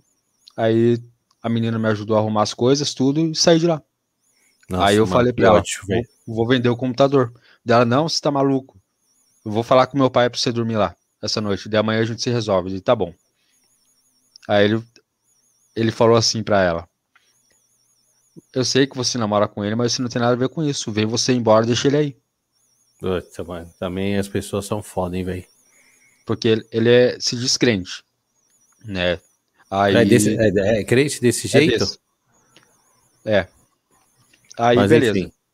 Aí a, o tio dela foi me buscar de carro, o tio e a tia dela foram buscar a gente de carro. Eu passei a noite na casa de um amigo da família. É, a mulher morava sozinha, ela falou: Ó, oh, você dorme aqui só se a Ruth dormir. Aí, beleza. Daí a, menina, a gente dormiu lá, tudo. E no outro dia, eu vendi o computador, né? Vendi o computador para pagar aluguel, para achar um lugar para morar. E achei aqui, que é onde eu moro, tem oito quartos lá atrás, no fundo. Uhum. a casa que eu tô e a casa do dono. Eu aluguei um dos oito quartos lá atrás. Com ah, o dinheiro tá. que eu vendi o computador. É, porque, eu... porque você não tinha muita opção, mano. Ia voltar pra rua Sim. de novo. Sim, aí eu pensei, eu fico sem computador, mas na rua não quero ficar mais, não. Aí vendi o computador por 900, PC de quase 2 mil, vendi por 900. Hum. Aí, aí entrei ali para morar só com as roupas que eu tinha, celular, mais nada. A cama que eu dormia era emprestada do dono de tudo aqui. Ele me emprestou Nossa, uma cama que tava sobrando. Eu não tinha onde guardar minha roupa. A tia dela ia jogar é, dois criados mudo, aqueles de dois gavetinhos pequenininho, fora. Eu falei, vai jogar fora? Vou. Então eu vou pegar para mim guardar minhas roupas. Guardava tudo minhas roupas dentro de dois criados mudo. Cama Nossa, e dois criados mudo. Não tinha nada, mais nada, tá ligado? Aí é, deixei algum tempo pago de aluguel com aquele dinheiro e o resto usava para comer. Aí, tipo, ainda o pai dela falou: Não, você almoça e janta aqui, você sai procurar emprego, tudo, daí a gente deixa você almoçar e jantar aqui, se não gastar tudo o teu dinheiro. Eu, tá bom. Né? É. Aí eu comecei a vender bala no sinaleiro. Tá. Né? Vender bala no sinaleiro. É, com aquele dinheiro que eu usava, tanto pro namoro quanto para aluguel aqui do, do quartinho. Aí, beleza. É, só que não era muito. O aluguel era 375, incluso água, luz e internet. É um quarto com banheiro. Era pouco, barato o aluguel. Incluso tudo, água, luz e internet. Quanto tipo, que deu? Mesmo? Era 375 por mês. É, até que não era caro. Com água. É, água, luz e internet? É, não, era barato, barato. Sim. Aí comprei comprei um, um armarinho para mim, pra mim guardar algumas coisinhas ali. Tipo bolacha, fruta, essas coisas, né?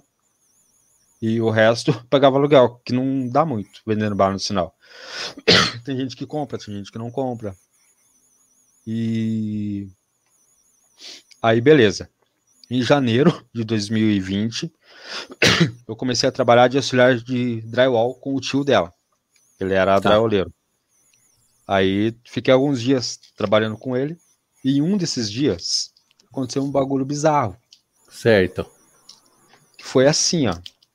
A gente foi fazer um estúdio acústico de drywall para um advogado em Campo Largo, também região metropolitana aqui do Curitiba. O cara era meio que um dos advogados mais jovens da América Latina. Beleza. O cara é parrudão no, no bagulho.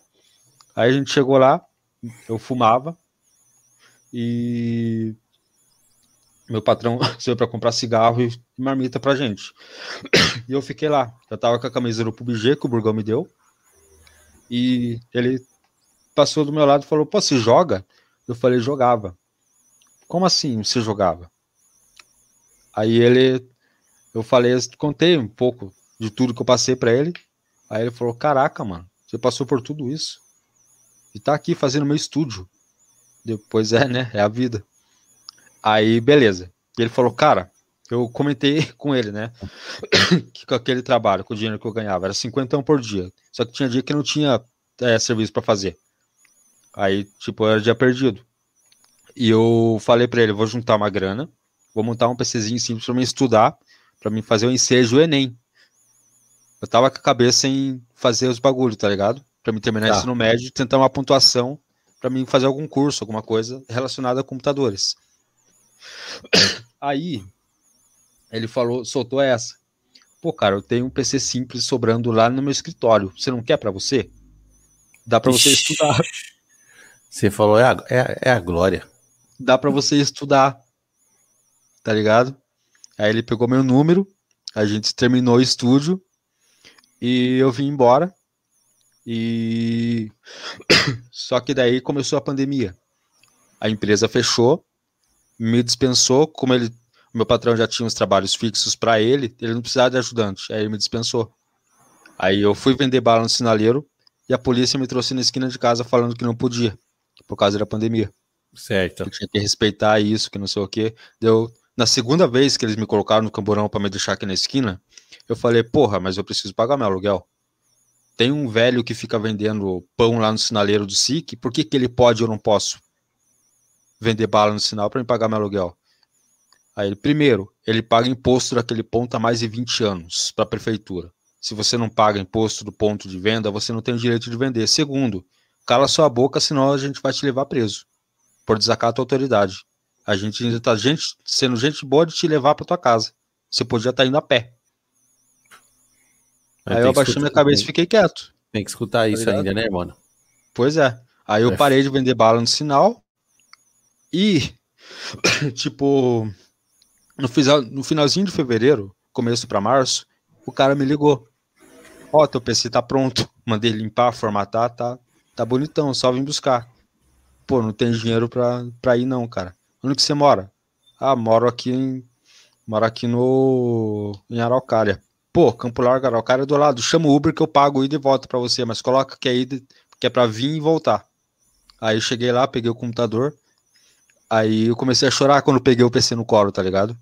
Aí eu, ele perguntou, pô, tá chorando de felicidade, né? Assim espero. Eu sim, é porque esse trabalho não era, não era para mim. Não era para eu ter vindo aqui fazer o trabalho. Olha como Deus é. Dele, como assim? Era pro amigo do meu patrão ter vindo fazer, mas como ele já tinha um trabalho agendado em outra cidade, ele passou pra gente. Aí eu, não é que o cara começou a chorar junto comigo. Nossa, velho. Tá ligado? Porque não era realmente para eu ter ido lá. Era pro amigo do meu patrão, mas como ele não podia, ele passou pra gente o trabalho. Tá ligado? Que louco. Como Deus mano. é, cara. Bagulho louco, cara. Só que daí quando eu cheguei aqui, ele falou. Eu não acreditei quando ele falou que era bem simples. Pô, monitor bonitão, cara. Tá ligado? Teclado bonitinho e tal. Ah, ele, ele, ele, ele, tá deu até ali do lado. Ele deu até Aham, deu, ele deu completo. completo. Aham, as caixinhas de som, tudo. Aí, eu não acreditei quando ele falou que era um PC simples. Era um Core hum. 2 Duo, 4 GB de RAM de DR2, sem placa de vídeo. Pra estudar tava bom demais, pô. Oxi, Aí tá bom. Aí tá. Eu não tinha como conectar a internet. É. A placa Wi-Fi que o, que o menino me emprestou para conectar nele, a placa mãe era muito antiga, não, não funcionava. Aí eu liguei para um, um parceiro nosso que, que eu trabalhei com ele. A gente fazia a, o bagulho de drywall, as paredes, tudo forro, ele passava elétrica.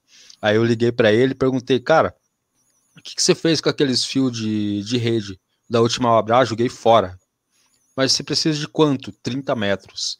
Dele, putz, cara. Não, mas chega aqui que eu vou te dar 30 metros de fio novo de uma tá. obra aqui, que sobrou.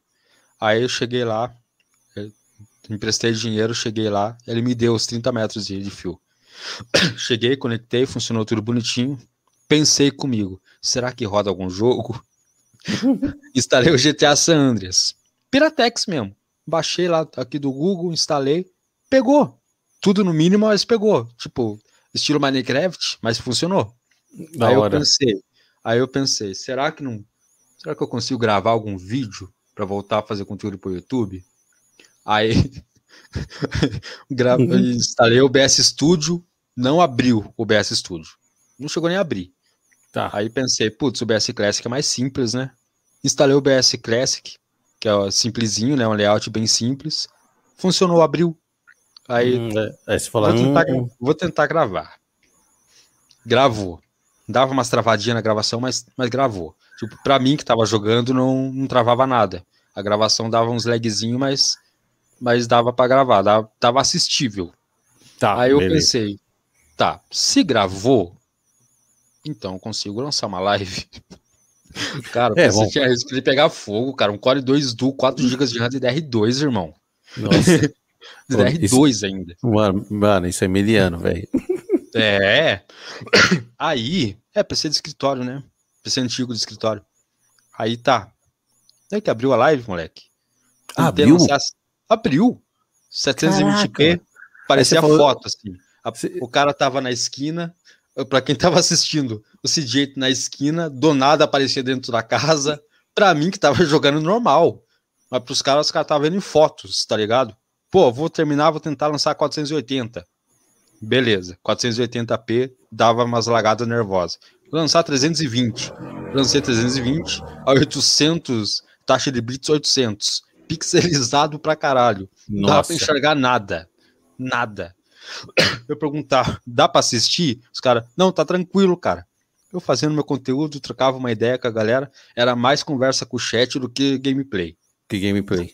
Uhum, porque não dava pra assistir, dava só pra me ouvir, tá ligado? o CJ parado ficava nítida, que nem tá essa imagem. Mas quando ele se mexia, ficava tudo pixelizado. Não dá pra ver nada. Sem chance pra, pra Sem fazer chance.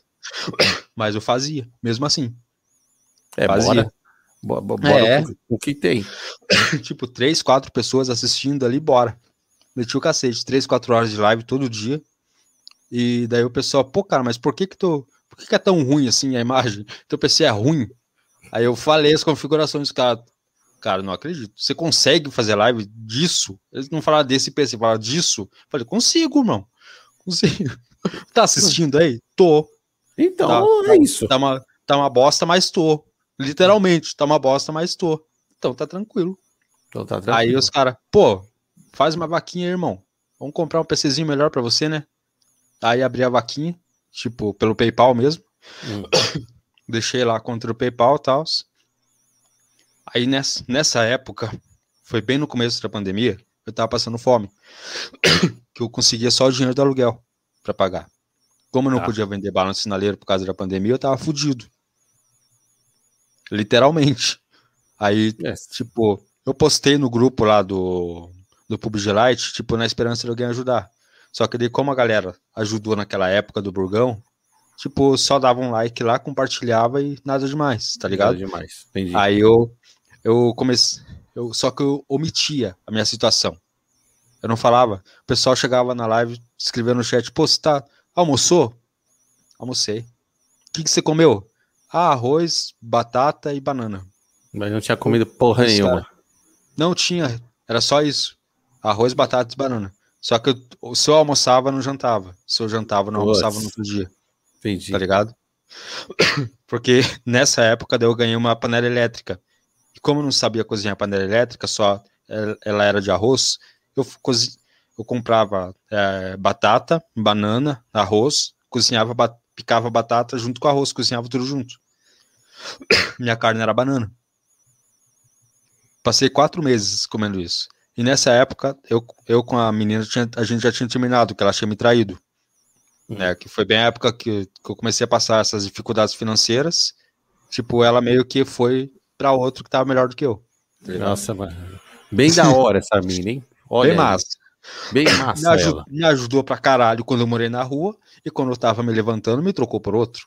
Tipo, é. eu não entendi. Porra, é, eu tava morando na rua, ela tava comigo. Né, que ela saía do colégio de manhã, ia pra lá. Eu morando na rua, brother.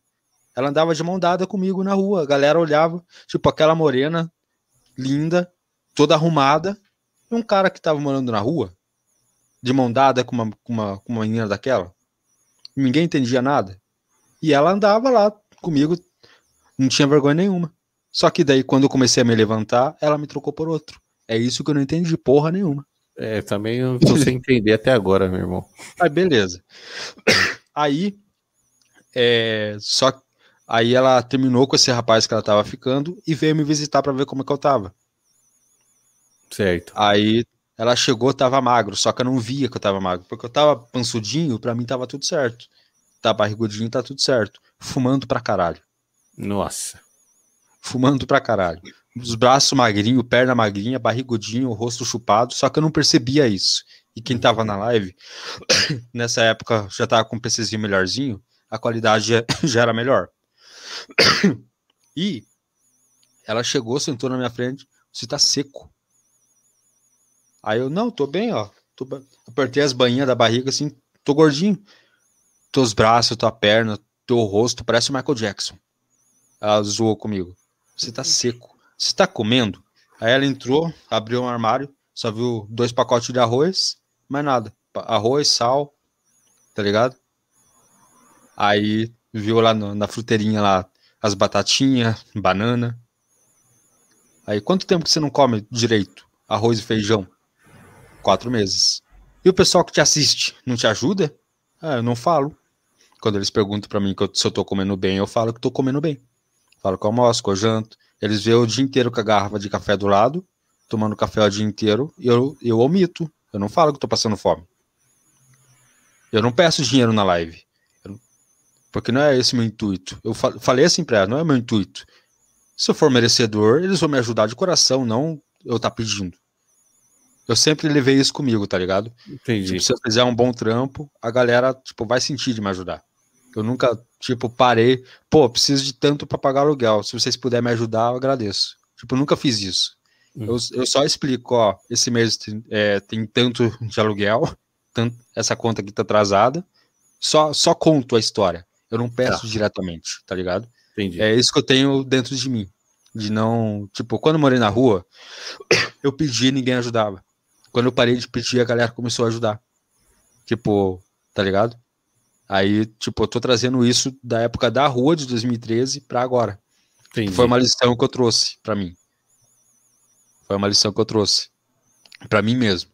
Só que foi um erro meu de não pedir quando tava precisando. É, porque aí eu acho que você pedindo a galera ia dar uma força assim. Sim. Aí ela falou: peça, porque se eles gostam de você, eles vão te ajudar. Você não pode ficar assim, vivendo dessa forma. Aí eu, tá bom naquela noite, quando eu comecei a live, primeira coisa que eu, quando o cara perguntou para mim, e aí, já jantou hoje? Eu falei, ainda não. E eu passei quatro meses mentindo para vocês. Peço desculpa. Peguei o webcam e mostrei. Mostrei a, o armário vazio, mostrei o quarto que eu morava, mostrei tudo. Aí, caralho, foi, cara, por que, que você não falou? Foi, foi sincero. Na verdade, Sim. você foi sincero. Por que, que você não falou? Faz um grupo no WhatsApp lá, vamos, vamos geral entrar lá, vamos te ajudar, cara. Aí montei o grupo que eu tenho até hoje. É... Daí eles falaram, pô, cara, faz uma vaquinha aí. Deixa tua conta na descrição do, do grupo. Tua conta. Você tem que contar onde? Na caixa, poupança. Deixa lá os negócios lá, vamos te ajudar, cara. Aí começou a entrar uma graninha. Aí eu falei, pô, cara, eu não posso comprar comida. Por quê? Porque eu não tenho fogão. Pô, cara, como assim você não tem fogão? É, aí eu mostrei, mandei foto do quarto, não tem fogão, não tem geladeira. Eu só tenho a cama, dois criados mudo e o armário que eu guardo o arroz com, a, com os negócios. Aí, pô, cara, vamos dar um jeito. Aí um menino que me assistiu, José Otávio, ele tinha ganhado a conta da empresa que ele que ele estava trabalhando há alguns anos e ele falou, cara, eu mandei uma grana lá na tua conta, dá uma olhada lá pra ver se já caiu. Aí tava lá, é, quinhentão. Compra lá um bujão de gás e uma geladeira com fogãozinho. Quando eu saí para comprar, para comprar os negócios, tinha um fogão do lado do, da casa que eu tava morando aqui. Trouxe para dentro, limpei, fui, comprei o bujão de gás, a geladeira. Ah, tinha um fogão assim. Jogado fora, jogaram Jogado. fora. Aham. Uhum. Aí catei, limpei ele, instalei o bujão de gás, tava funcionando. Três bocas, mas funcionava. Oxi, já, oxi três é. bocas dá pra fazer muita coisa, é. mano. Aí comprei a geladeira, o bujão de gás, com o dinheiro que esse menino me deu. Comprei roupa de cama, jogo de panela. Aí a galera me ajudou a pagar os dois meses que tinha atrasado de aluguel. Mas tudo porque eu ouvi a minha ex naquele dia. Tipo, cai na real, cara. Você vai ficar vivendo até quando desse jeito? Tá ligado? Eu, eu acho que não tem nenhum problema pedir, mano. Uhum. Principalmente do, da forma que você fez e você mostrou, né? Sim. Então você foi, Aí... verdadeiro, você foi verdadeiro, mano. Isso, isso eu acho uma coisa da hora no da Twitch, tá ligado? Eu acho que é difícil Não, pra virar. eu tava no Face ainda. É, eu tava no Face. No face. Dessa uhum. galera, dessa galera. Sim. Que a galera se ajuda muito também. Sim. Aí, só pense, tinha uma galerinha do Burgão me assistindo. E vinha, tipo, antes dele entrar ao vivo, tipo, vinha 10, 15 pessoas para ficar me assistindo ali até ele entrar ao vivo numa manhã de sábado, eu fui entrar no meu Face, tipo, tava começando a crescer o público. Isso, do fez, isso não fez. Isso não fez. Isso. Tava, eu já tava com um PCzinho mais ou menos, voltei a fazer live de PUBG Lite, de, de CS, fazia umas lives de jogo, alguns jogos melhorzinhos, né? Só que o meu foco era PUBG, porque eu amo PUBG. Pra mim é o tá. melhor Battle Royale que existe. Beleza. É, não quero causar guerra no chat. de PUBG e Free Fire, mas beleza. Aí, no sábado de manhã, eu entrei, isso no meio da pandemia, em março. Bem, no meio não, né? Tipo, no início da pandemia, tipo, era finalzinho de março para abril. Ele, eu entrei no meu Face e cliquei no, no aplicativo do celular e apareceu no meio da tela. Sua conta foi excluída permanentemente. Para acessá-la, clica aqui. Deu ué. Oxe, do nada. Aham. Uhum. Aí eu entrei, Aí tinha um rapaz que estava me assistindo também lá, lá no, no Face. Ele mora em Portugal e trabalha em, uma, em um dos servidores da Google lá em Portugal. Tá. Aí ele entende mais ou menos de programação, esses negócios, daí pedi ajuda para ele. Pô, cara, o que, que eu vou fazer, cara? Quase 2 mil seguidores, mais de 5 mil estrelas, vou perder tudo. Porque no Face é assim, né? Você tem que bater 10 mil estrelas para eles te pagarem. Não recebe menos, né? Aí eu já tava me encaminhando, tava na metade já. Aí, tipo, perdi a conta. Cara, minha conta era de 2012, migrei do Orkut pro Face, mano. Nossa, velho. Os caras hackearam minha conta, de sacanagem. Aí ele me perguntou: você tem acesso a esse e-mail? Deu, não. Eu acho que nem existe mais, porque o Google, depois de cinco anos inativo, ele exclui automático né, o e-mail, se você não entra nele. Aí ele falou: ah, é verdade. E esse telefone, você ainda tem? Eu acho que nem existe mais. Até tentei ligar na hora, tipo, esse número não existe. Aí, eu, aí ele falou, então você perdeu tua conta, mano, porque só tem esse e-mail e esse telefone aqui é como recuperação de conta. Então você, já, então você perdeu. Aí eu ia parar com tudo, tá ligado? Eu desanimei pra caralho. Aí o Astor e o Carabina me falaram lá no grupo, pô, cara, para não, vai pra Twitch. Lá os uhum. caras vão te ajudar, lá, lá tem gank. Foi aí que eu conheci o termo gank, raid, esses negócios. Entendi. Gank raid é a mesma coisa né?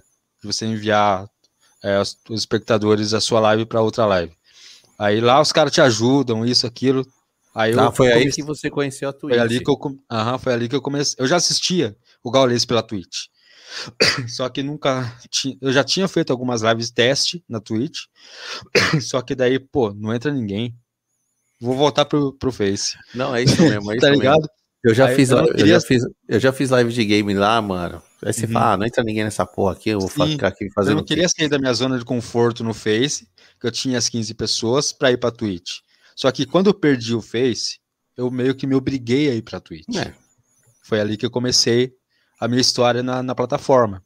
Da hora. Que daí, que daí tipo, zero pessoas, num dia tinha duas, no outro dia tinha três, aí voltava para zero. Tipo, foi assim, oscilando to todos os dias. Até que daí teve um dia que eu que eu tava com cinco pessoas me assistindo e o canal começou a, a ter engajamento e a, sempre que a plataforma vê que o teu canal tem engajamento, vai te jogando, né, mais para cima. Ah, entendi. Aí. Mas isso foi a partir de cinco espectadores. A partir de cinco. Só que daí manteve 5, 7, 5, 7, nunca menos de 3. Sempre tá. era 5, 7, 3, 5, 7, 3. Sempre estava oscilando, mas sempre tinha alguém assistindo. Aí, num, num sábado de manhã, eu estava assistindo o jogo da Fúria lá no Gaulês. Aí o velho Vamp estava passando pelo alambrado do, do Discord que daí fica o VoIP aberto, lá tinha mais de, de 100 pessoas com o VoIP aberto, aquela gritaria.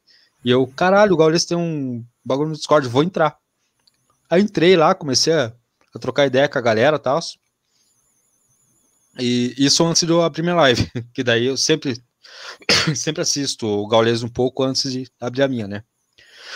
Sempre que tem algum jogo assim, Fúria, MBR, o professor quando ele joga também. Aí beleza.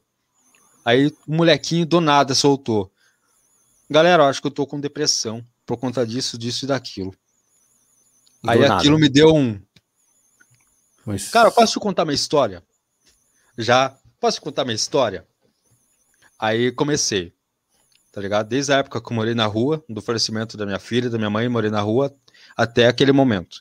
Isso, isso, isso, no Discord, isso no Discord. Isso, pelo, pelo VoIP do Discord. Tipo, tá. pela sala. É, o nome da sala é Alambrado, lá no canal do Gaules, do, do Discord dele.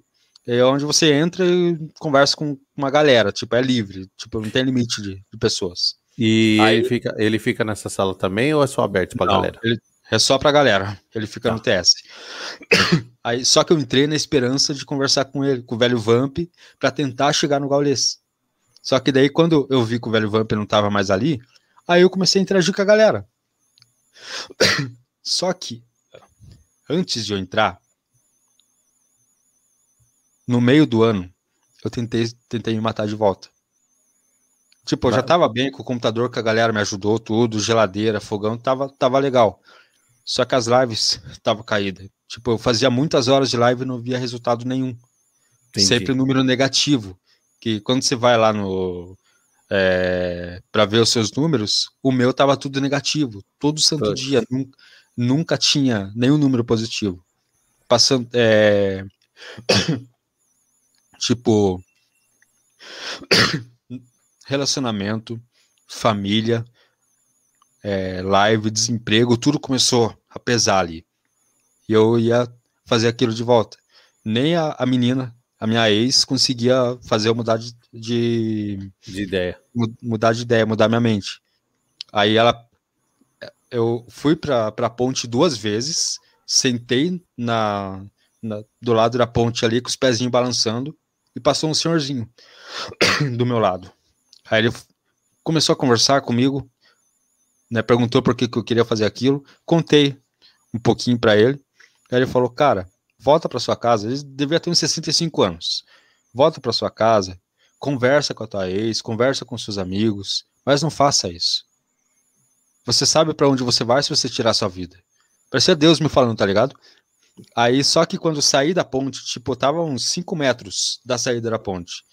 Ele tava de bicicleta. Quando eu virei para trás, ele não tava mais ali. Ele subiu na bicicleta quando, quando tava, comecei a andar. Quando eu parei de andar, olhei para trás, ele não tava mais ali. É a primeira rua que entra é uns 500 metros. Tipo, não é nada demais, mas, porra, um, um senhor de 65 anos, uma bicicleta, não ia andar 500 metros, tipo, em poucos segundos na bicicleta. Poxa, não era um anjo, não, mano? Foi isso que eu penso até hoje, porque quando eu cheguei em casa, tirei o celular do modo avião, liguei pra, pra Ruth nesse dia, contei o que tinha acontecido, ela falou: é, é eu tava de joelho no meu quarto orando por você, para você, pedindo para Deus para você não fazer isso. Caraca, velho. Aí que eu contei desse senhorzinho pra ela. Hum. Aí ela, ela, quando ela contou isso pra mim, cara, tipo, eu, eu pensei, é Deus. Com certeza. Tá Com certeza, mano. Mandou alguém para falar, mano. Sim. Não vamos deixar esse cara fazer isso, não. Só que, ao mesmo tempo que a gente tava conversando de boas, ela começou a brigar comigo. Do nada. Surtou. É, por tá. que, que você ia se matar? Que não sei o que, que não sei o que. Começou. Com um monte de blá blá blá. Daí eu deixei o celular em cima da mesa do computador. Quando eu saí pra porta, que eu tranquei a porta, eu ia voltar lá pra ponte, porque daí, porra, tomar no. tá ligado? Aí o telefone tocou, só que não era ela.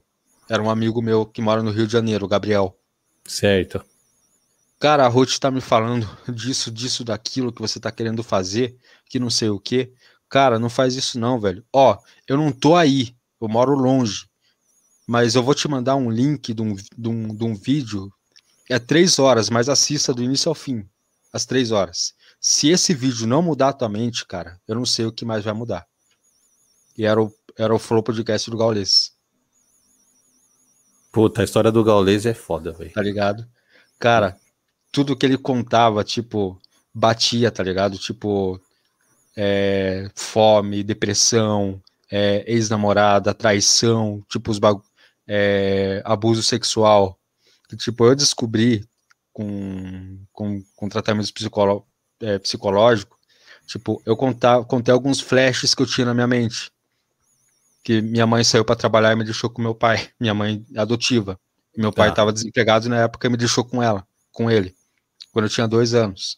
E eu tinha alguns flashes dela me dando banho, que a gente não tinha chuveiro, ela me dava banho num, numa bacia de alumínio, aquelas antigas, que a base era de madeira, tá ligado? Você, hum. você que é mais velho do que eu, está ligado? Tô ligado. Bacia, bacia, de alumínio, grandona, isso, o fundo isso. era de madeira, pregado com os preguinhos pequenininhos. Isso mesmo. Ela, me dava, ela esquentava a chaleira de água, colocava lá, é, temperava a com água fria, me dava banho ali. E eu lembro do flash que ela tava desgrudando minha cueca, que tava colada por sangue, minha cuequinha. E ela falava: Teu pai é um monstro, como ele pode fazer isso com, com o próprio filho, tanta mulher por aí? Eu, eu lembro dessas palavras até hoje. Eu contei para minha psicóloga e ela falou: Então você foi abusado pelo seu pai. Nossa, que merda, e hein, mano. E, a, e aquilo, quando eu ouvi o Gaules contando toda a história dele, tipo, a minha história batia muito com a dele tirando a parte que eu morei na rua. Aí eu liguei essa parte com que ele foi expulso de tudo pela, pela, na, pela ex dele da, da casa. Você tem 24 horas para sair da minha casa. É, mas o dinheiro. É, da história dele, né? É, mas hum. o dinheiro que eu deixei com você. Acho que você já assistiu esse podcast, né? Já, mano, é muito foda. Mas o dinheiro que eu dei para você é, e quanto custou para cuidar de você quando você tava com depressão? Nossa, que, Aí ele lixo. saiu. Cara. Que, que lixo aí, de mina, mano. Cara, tipo, aí, tipo, eu, vi, eu via ele contando a minha história. E aquilo me fortaleceu de um jeito. Cara, eu fazia 7, 8 horas de live por dia, eu comecei a fazer 15, 16, 20 horas por dia. Aquilo me motivou de uma forma, cara. Tá ligado? Tipo, que nem ele fala, vira uma máquina. A galera então... perguntava, ô Ed, eu fui dormir, acordei, você ainda tá em live, você não dorme? Durmo. Quanto tempo que você dorme? 3, 4 horas por dia. Cara, você vai morrer. Aí eu brincava, cara, Einstein dormia três horas por noite. Por que, que eu não posso? É. Eu, eu, eu, levava ainda, brincava com os caras. É, mas Einstein era um gênio, né? Os caras me zoavam mais ainda. É, mas ele era um gênio, né? Eu, não, beleza, vou lembrar. Então vamos tá dizer que o vamos dizer que o Gaules se salvou. Sim. Eu ia me suicidar naquela noite, depois que eu vi o Flow do Gaules. Na mesma noite eu abri live, comecei. Todo dia. 15, 18 horas, 20 horas de live por dia, todo santo dia. Até que eu inventei, vou fazer uma live de 48 horas, que vai ser o pontapé inicial para a live de 80. E tinha um moleque lá na Twitch, que ele bateu o recorde da Twitch, tipo, sem sair da frente da câmera, 75 horas. E eu queria bater esse recorde na época. Eu queria Caraca. fazer 80. Só que daí eu pensei, eu vou fazer primeiro 48, depois eu faço 80. Tá ligado? Aí eu comecei, numa segunda-feira, 8 horas da manhã, dia 22 de novembro. Isso depois que eu contei minha história pro menino, lá pelo Discord, e falei, agora que a gente chega nessa parte.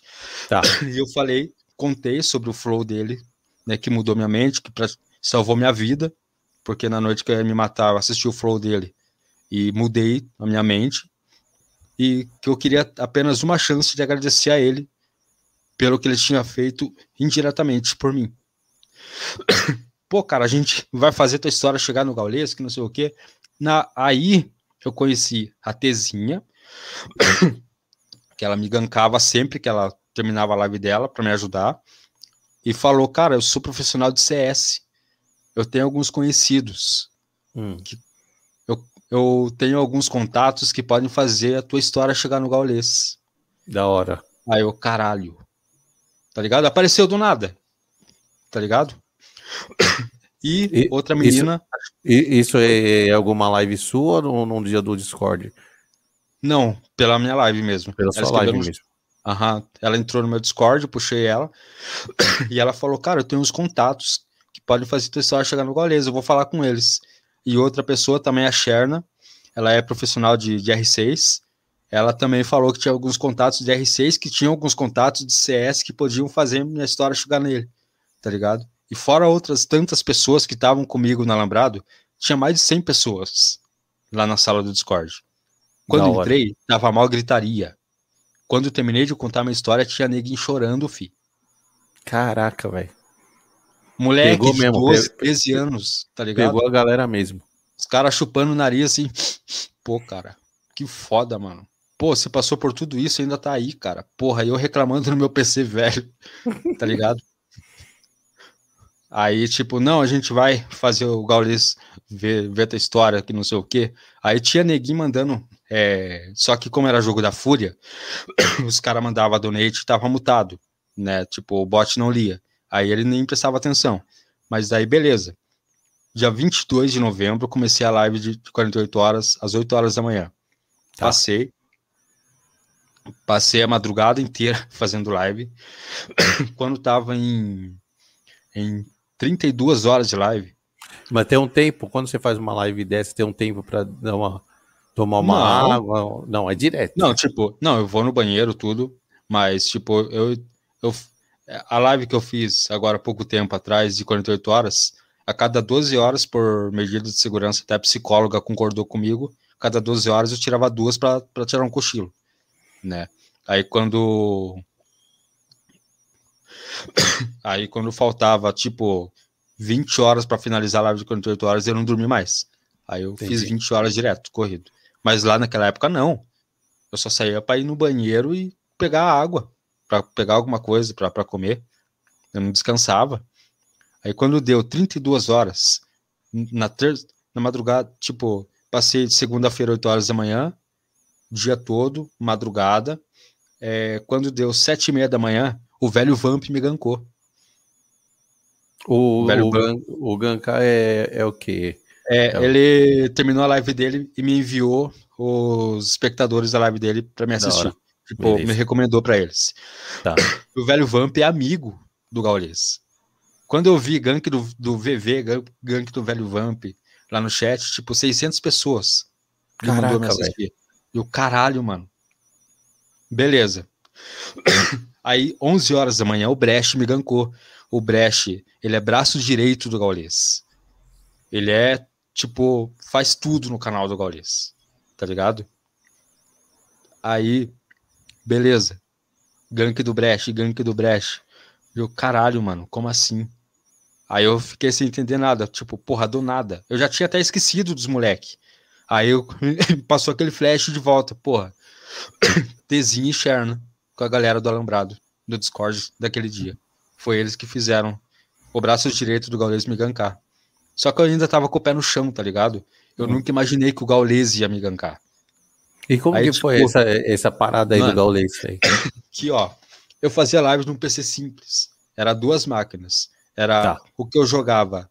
Era um de 6 GB, aquele antigão que eu usava para jogar, só que daí eu fiz um up nele. Coloquei uma plaquinha de vídeo, é, melhorei a memória RAM, aí já era, troquei a placa, a placa mãe já era DDR3, coloquei 6 GB, que foi da condição que eu tinha, uma placa de vídeo GT 732 GB, eu rodava ali os joguinhos, PUBG e tal, PUBG Lite, né? E um, um, PC secundário, tá ligado aqueles PC de escritório que sim, parece um sim. Xbox? Sim, sim. Só que é topzinho, tipo, é 8 GB de RAM, paguei quinhentão naquele PC. 8 GB de RAM, era um i3, é, um i5 de quarta geração e uma placa de vídeo Intel Graphics de 4600, 2 GB. Eu usava ela para lançar live, para lançar uma qualidade melhor e o PC mais fraco para jogar. Daí eu usava o... Era um, um OBS modificado, como eu não tinha a placa de captura, de um OBS ele envia imagem e som para outro computador, para outro OBS ah. de outro computador, pela mesma rede de internet. Aí não, a qualidade era meio ruinzinha, mas dava, era funcional. Aí beleza. Quase duas horas da tarde, eu tava jogando o PUBG Lite, o computador começou a travar. Certo. Aí eu, aí eu, o, eu tava conversando com, com, com os meninos pelo Discord, com aqueles lá da, daquele dia, daí eles vieram conversar comigo. Ó, oh, o Brecht te gancou? Porra, que massa, a gente tava lá, que não sei o quê. Aí, beleza. Aí a gente conversando, senti que começou a travar a voz deles.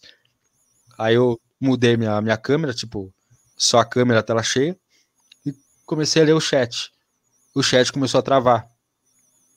Aí o jogo, eu me mexia com o personagem, o personagem travava. Eita. A live, a live travando, o jogo travando, a voz dos meninos tudo travado, tipo robótica. Aí eu li o primeiro, o gank do Gaules. Aí eu olhei assim, eu, como assim? Aí começou o chat, parecia uma cachoeira assim. Um monte de caule e um monte de gank do, do Gordola, gank do Gaulês, aquela cachoeira assim. Aí uma de, galera, galera nervosa mesmo. De 30 pessoas que tava aqui, ficou do gank do Brecht, pulou para 10 mil. Nossa. Eu olhei o contador de specs assim, 10 mil. Deu, do nada caiu para 600 aí subiu para 11 mil, que você tá ligado que quando é, chega muita gente de uma vez, oscila, né, o contador uhum. de specs.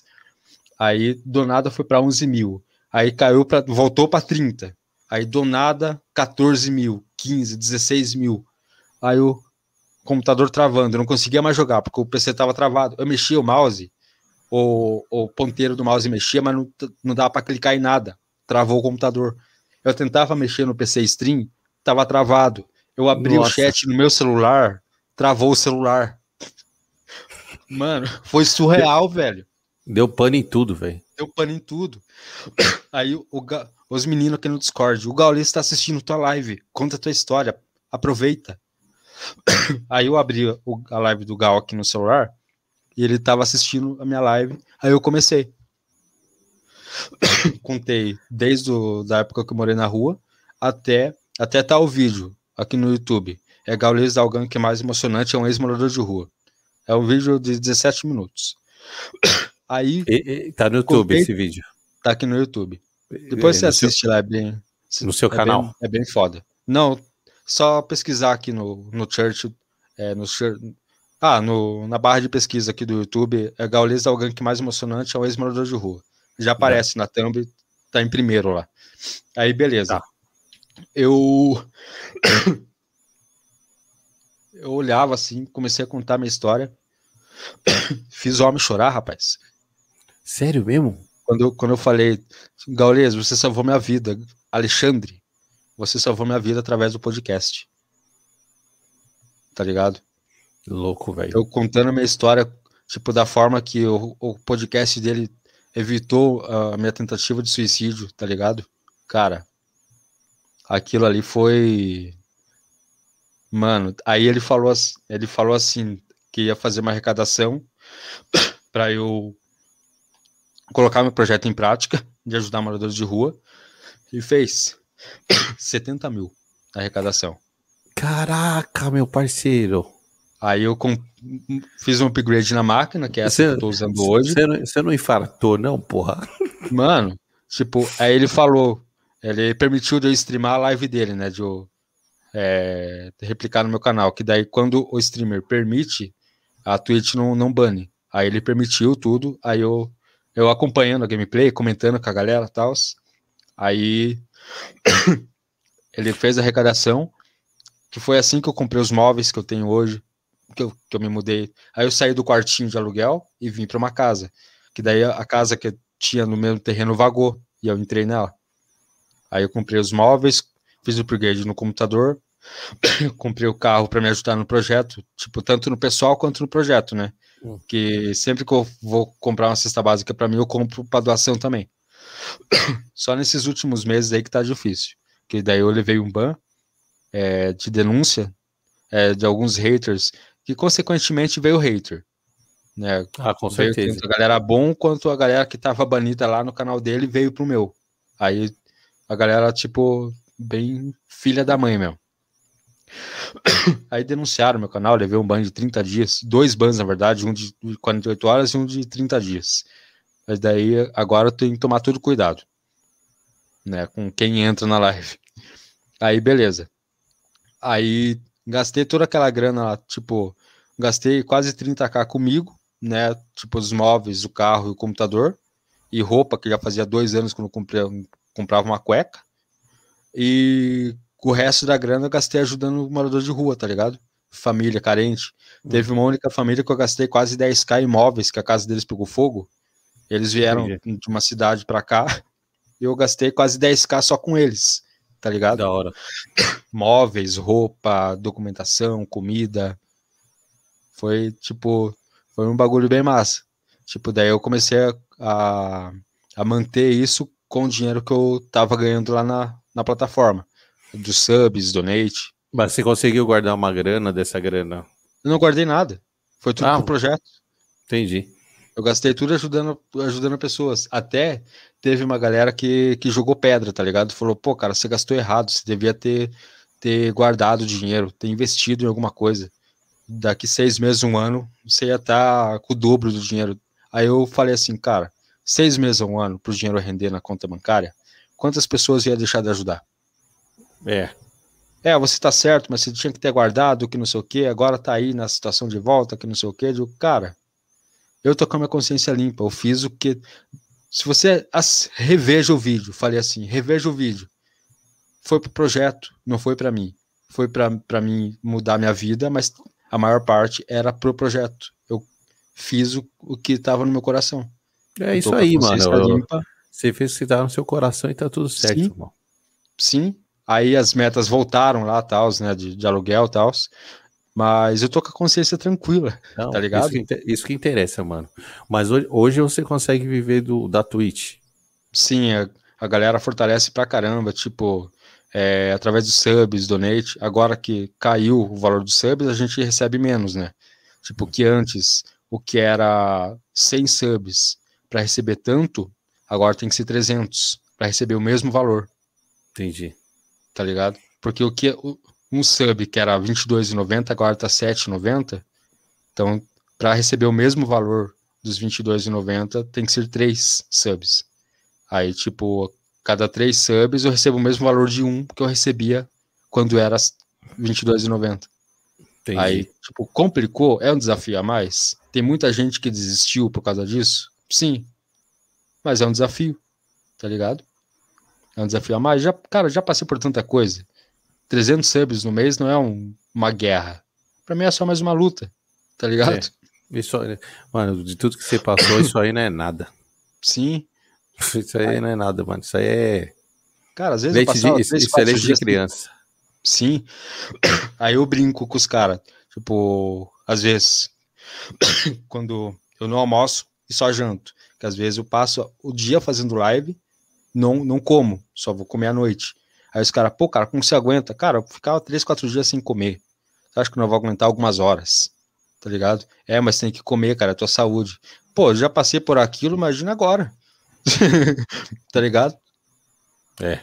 O Regi, eu Oi. vou mandar aqui, ó. Perguntinha aqui, ó. Opa. do Paulo Felipe. E aí, e aí, Gi, você ainda pensa em continuar com a carreira de caçador de fantasma? Se sim, vou continuar assistindo todas as caçadas. Opa, eu tenho que instalar de volta o Fasmofobia, cara. É, que eu formatei o computador semana passada, tava dando uns church na máquina, aí não instalei ele ainda, mas vou instalar, vou voltar a jogar sim. Obrigado aí, mano. da hora, da hora. Ed, é o seguinte, Oi. quero agradecer sua, agradecer sua presença. Eu que agradeço, cara. Essa chance de contar minha história para mais pessoas é. Mano, sua história é, sua história é muito foda. Muito foda, muito foda. Você é louco. Gost, gostaria de fazer mais, é, mais lives com você, porque, Sim. mano, história sua é demais, mano. É, é super rica e surpreendente, mano. Você tá bem aí, parabéns, mano, pela, pela correria e superação, mano. Valeu. Eu e creio que tem muita gente que me julga, porra, mas você fala sobre suicídio, sobre essas coisas na tua live, porra. Mas, cara, eu creio que assim como a história de vida do Gal, ele ajuda contando, ele conta a história de vida dele todo santo dia. Assim como através da história dele muitas vidas são mudadas, por que, que eu não posso contar a minha? Por que, que alguém não vai usar a minha história como exemplo também? E todo dia tem gente que me agradece, pô, cara, é, depois que eu comecei a ouvir suas histórias, tá me ajudando a ficar mais forte, cara. Pô, comecei a fazer live por sua causa, obrigado por me ajudar, tá ligado? Mano, com certeza essa é a sua história massa. aí, tudo que você passou, alguém que pega e assiste, velho, e, e tá numa situação Sim. parecida, mano, pode mudar a vida dessa, dessa, dessa pessoa na hora, velho. Sim. É isso que a galera hater tem que ter consciência, né? Antes de é vir julgar. Vir julgar. É eu... Sim. É o que eu entendo. Por que, que Deus permitiu eu passar por tudo isso? Cara, por... mês que vem faz três anos que eu não consigo um, uma entrevista. A única porta que Deus abriu foi essa. E quantas pessoas já vieram me agradecer nesses meses que eu conto a minha história?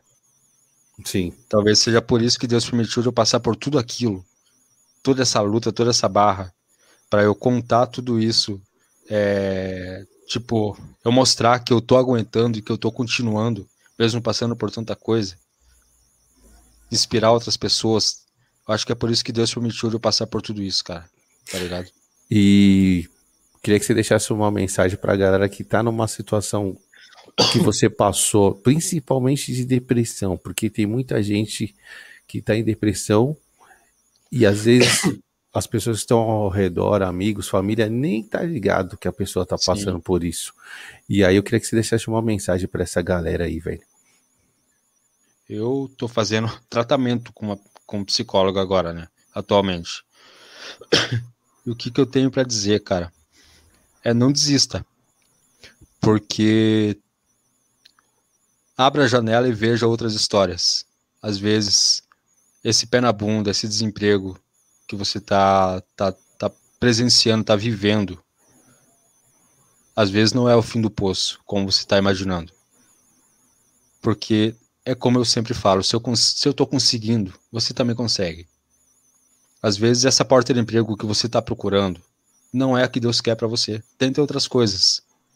Tente outras coisas. A gente tem que sair da zona de conforto. Cara, eu morei na rua. Tem coisa pior. Morei na rua duas vezes, não foi uma vez. Duas vezes. As duas vezes Deus me tirou de lá. Então tenha essa fé que eu, que eu tenho. Tá ligado? Ouça a minha história, assista a história do Gaulês. Não importa quantas vezes você assiste. Eu assisto o Flow Podcast do Gaulês todo santo dia. Não me canso. Mas aquilo me serve de inspiração. Se ele conseguiu, eu também consigo. Tá ligado? Então, é essa a única mensagem que eu quero deixar. Se, se a gente consegue, você também consegue. Com certeza. Fé em Deus que ele é justo. Amém. Né? E muito obrigado, meu parceiro. Você é um cara da hora você. 10. Tamo obrigado. junto. Você veio meu parceirinho, meu brother. Valeu, mano. E Vou vamos se passar falando. a acompanhar sempre aqui. Eu não conhecia. É, né? tamo aí, tamo na correria. Como você e disse, que... a, a, ela me deu a, essa conta de presente para me ajudar na divulgação do, do, meu trabalho, né, como streamer. Eu, caraca, dei do nada, a gente começou a conversar, você falar, pô, cara, eu vi tua história, assim, assim, assado, quer ir lá no meu podcast? Vamos lá? Bora, na hora. meu, e estamos na correria aqui. Sim. Vamos fazer mais uma live, você já está convidado, mas a nossa próxima live a gente vai falar de Valeu. game. Beleza. Só de sobre jogo. isso. Vamos esquecer tristeza e depressão. É. Vamos falar de, de, jogos. É, hoje eu queria saber a sua história mesmo. Queria que você passasse a sua história pra galera. E incrível Valeu. que pareça, Elvis, tá aparecendo Oi. histórias é, nos últimos episódios que eu tô fazendo aqui uhum. de depressão. Você acredita? A galera chega aqui, Sim. irmão, desabafa, velho. Sim. Desabafa Ontem eu fiz com uma com a Renata, ela Sim, é eu vi. taróloga, e ela falou da depressão dela, sobre que foi casada, né, mano? Passou uma- Sim. uns perrengues com ex-marido, de violência, e isso foi o, o start para depressão. Sim. E Então, assim, dizer. Oi, Fala aí, desculpa. fala aí. O que eu Não, costumo, pode falar. o que eu o que eu costumo dizer na minha live é que a galera, principalmente, tipo, quem acha que depressão é frescura, trata realmente como frescura. Quando a menina se tranca no quarto, quando o moleque se isola de todo mundo, não quer falar com ninguém, falam, ah, para de frescura. Mas você acha que esse mesmo pai, essa mesma mãe vai ter coragem de falar pro policial, pro médico, quando eles derem um laudo? Tipo, a criança faz aquela loucura, você tá ligado qual é, quem tá assistindo também. Sim, policial pergunta: Vocês sabiam que ele tinha depressão? Não, ele nunca falou nada. Mentira, né? Você acha que o pai vai ter coragem de falar pro Não, policial que não fala, vai. não, depressão é frescura. Não vai ter Não peito pra falar. Que ele não cuidou do filho dele quando o filho dele precisou. Não vai ter peito pra falar. Então a gente tem que parar de pensar que depressão é frescura. É frescura até a pessoa estar no caixão, né? Aí para de ser frescura.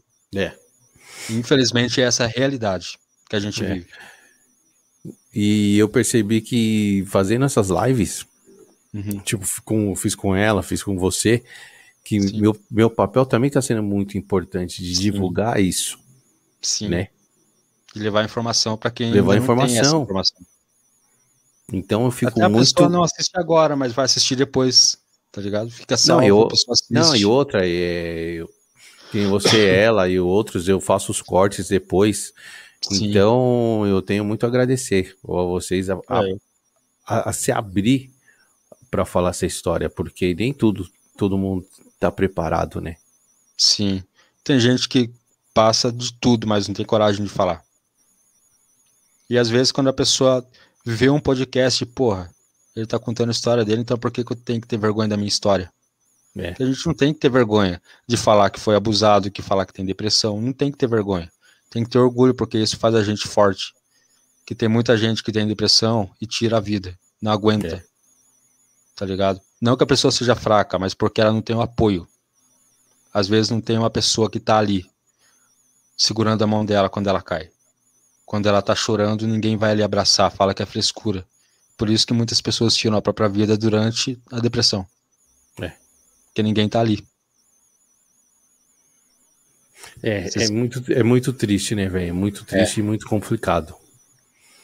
E tipo, a pessoa não tem culpa de estar com depressão. Muitas vezes ela não quer ter a depressão. Meu, às vezes a pessoa nem, nem percebe que tá com, a depressão. Sim. Já tá rolando. Você já deve ter ouvido até da sua esposa, é, de amigas próximas. Eu não tenho tempo para ter depressão. Trabalho demais, tenho casa para cuidar, família, filhos. Eu não tenho tempo para ter depressão. Né? Você já deve ter ouvido isso, essa Isso. mesma frase.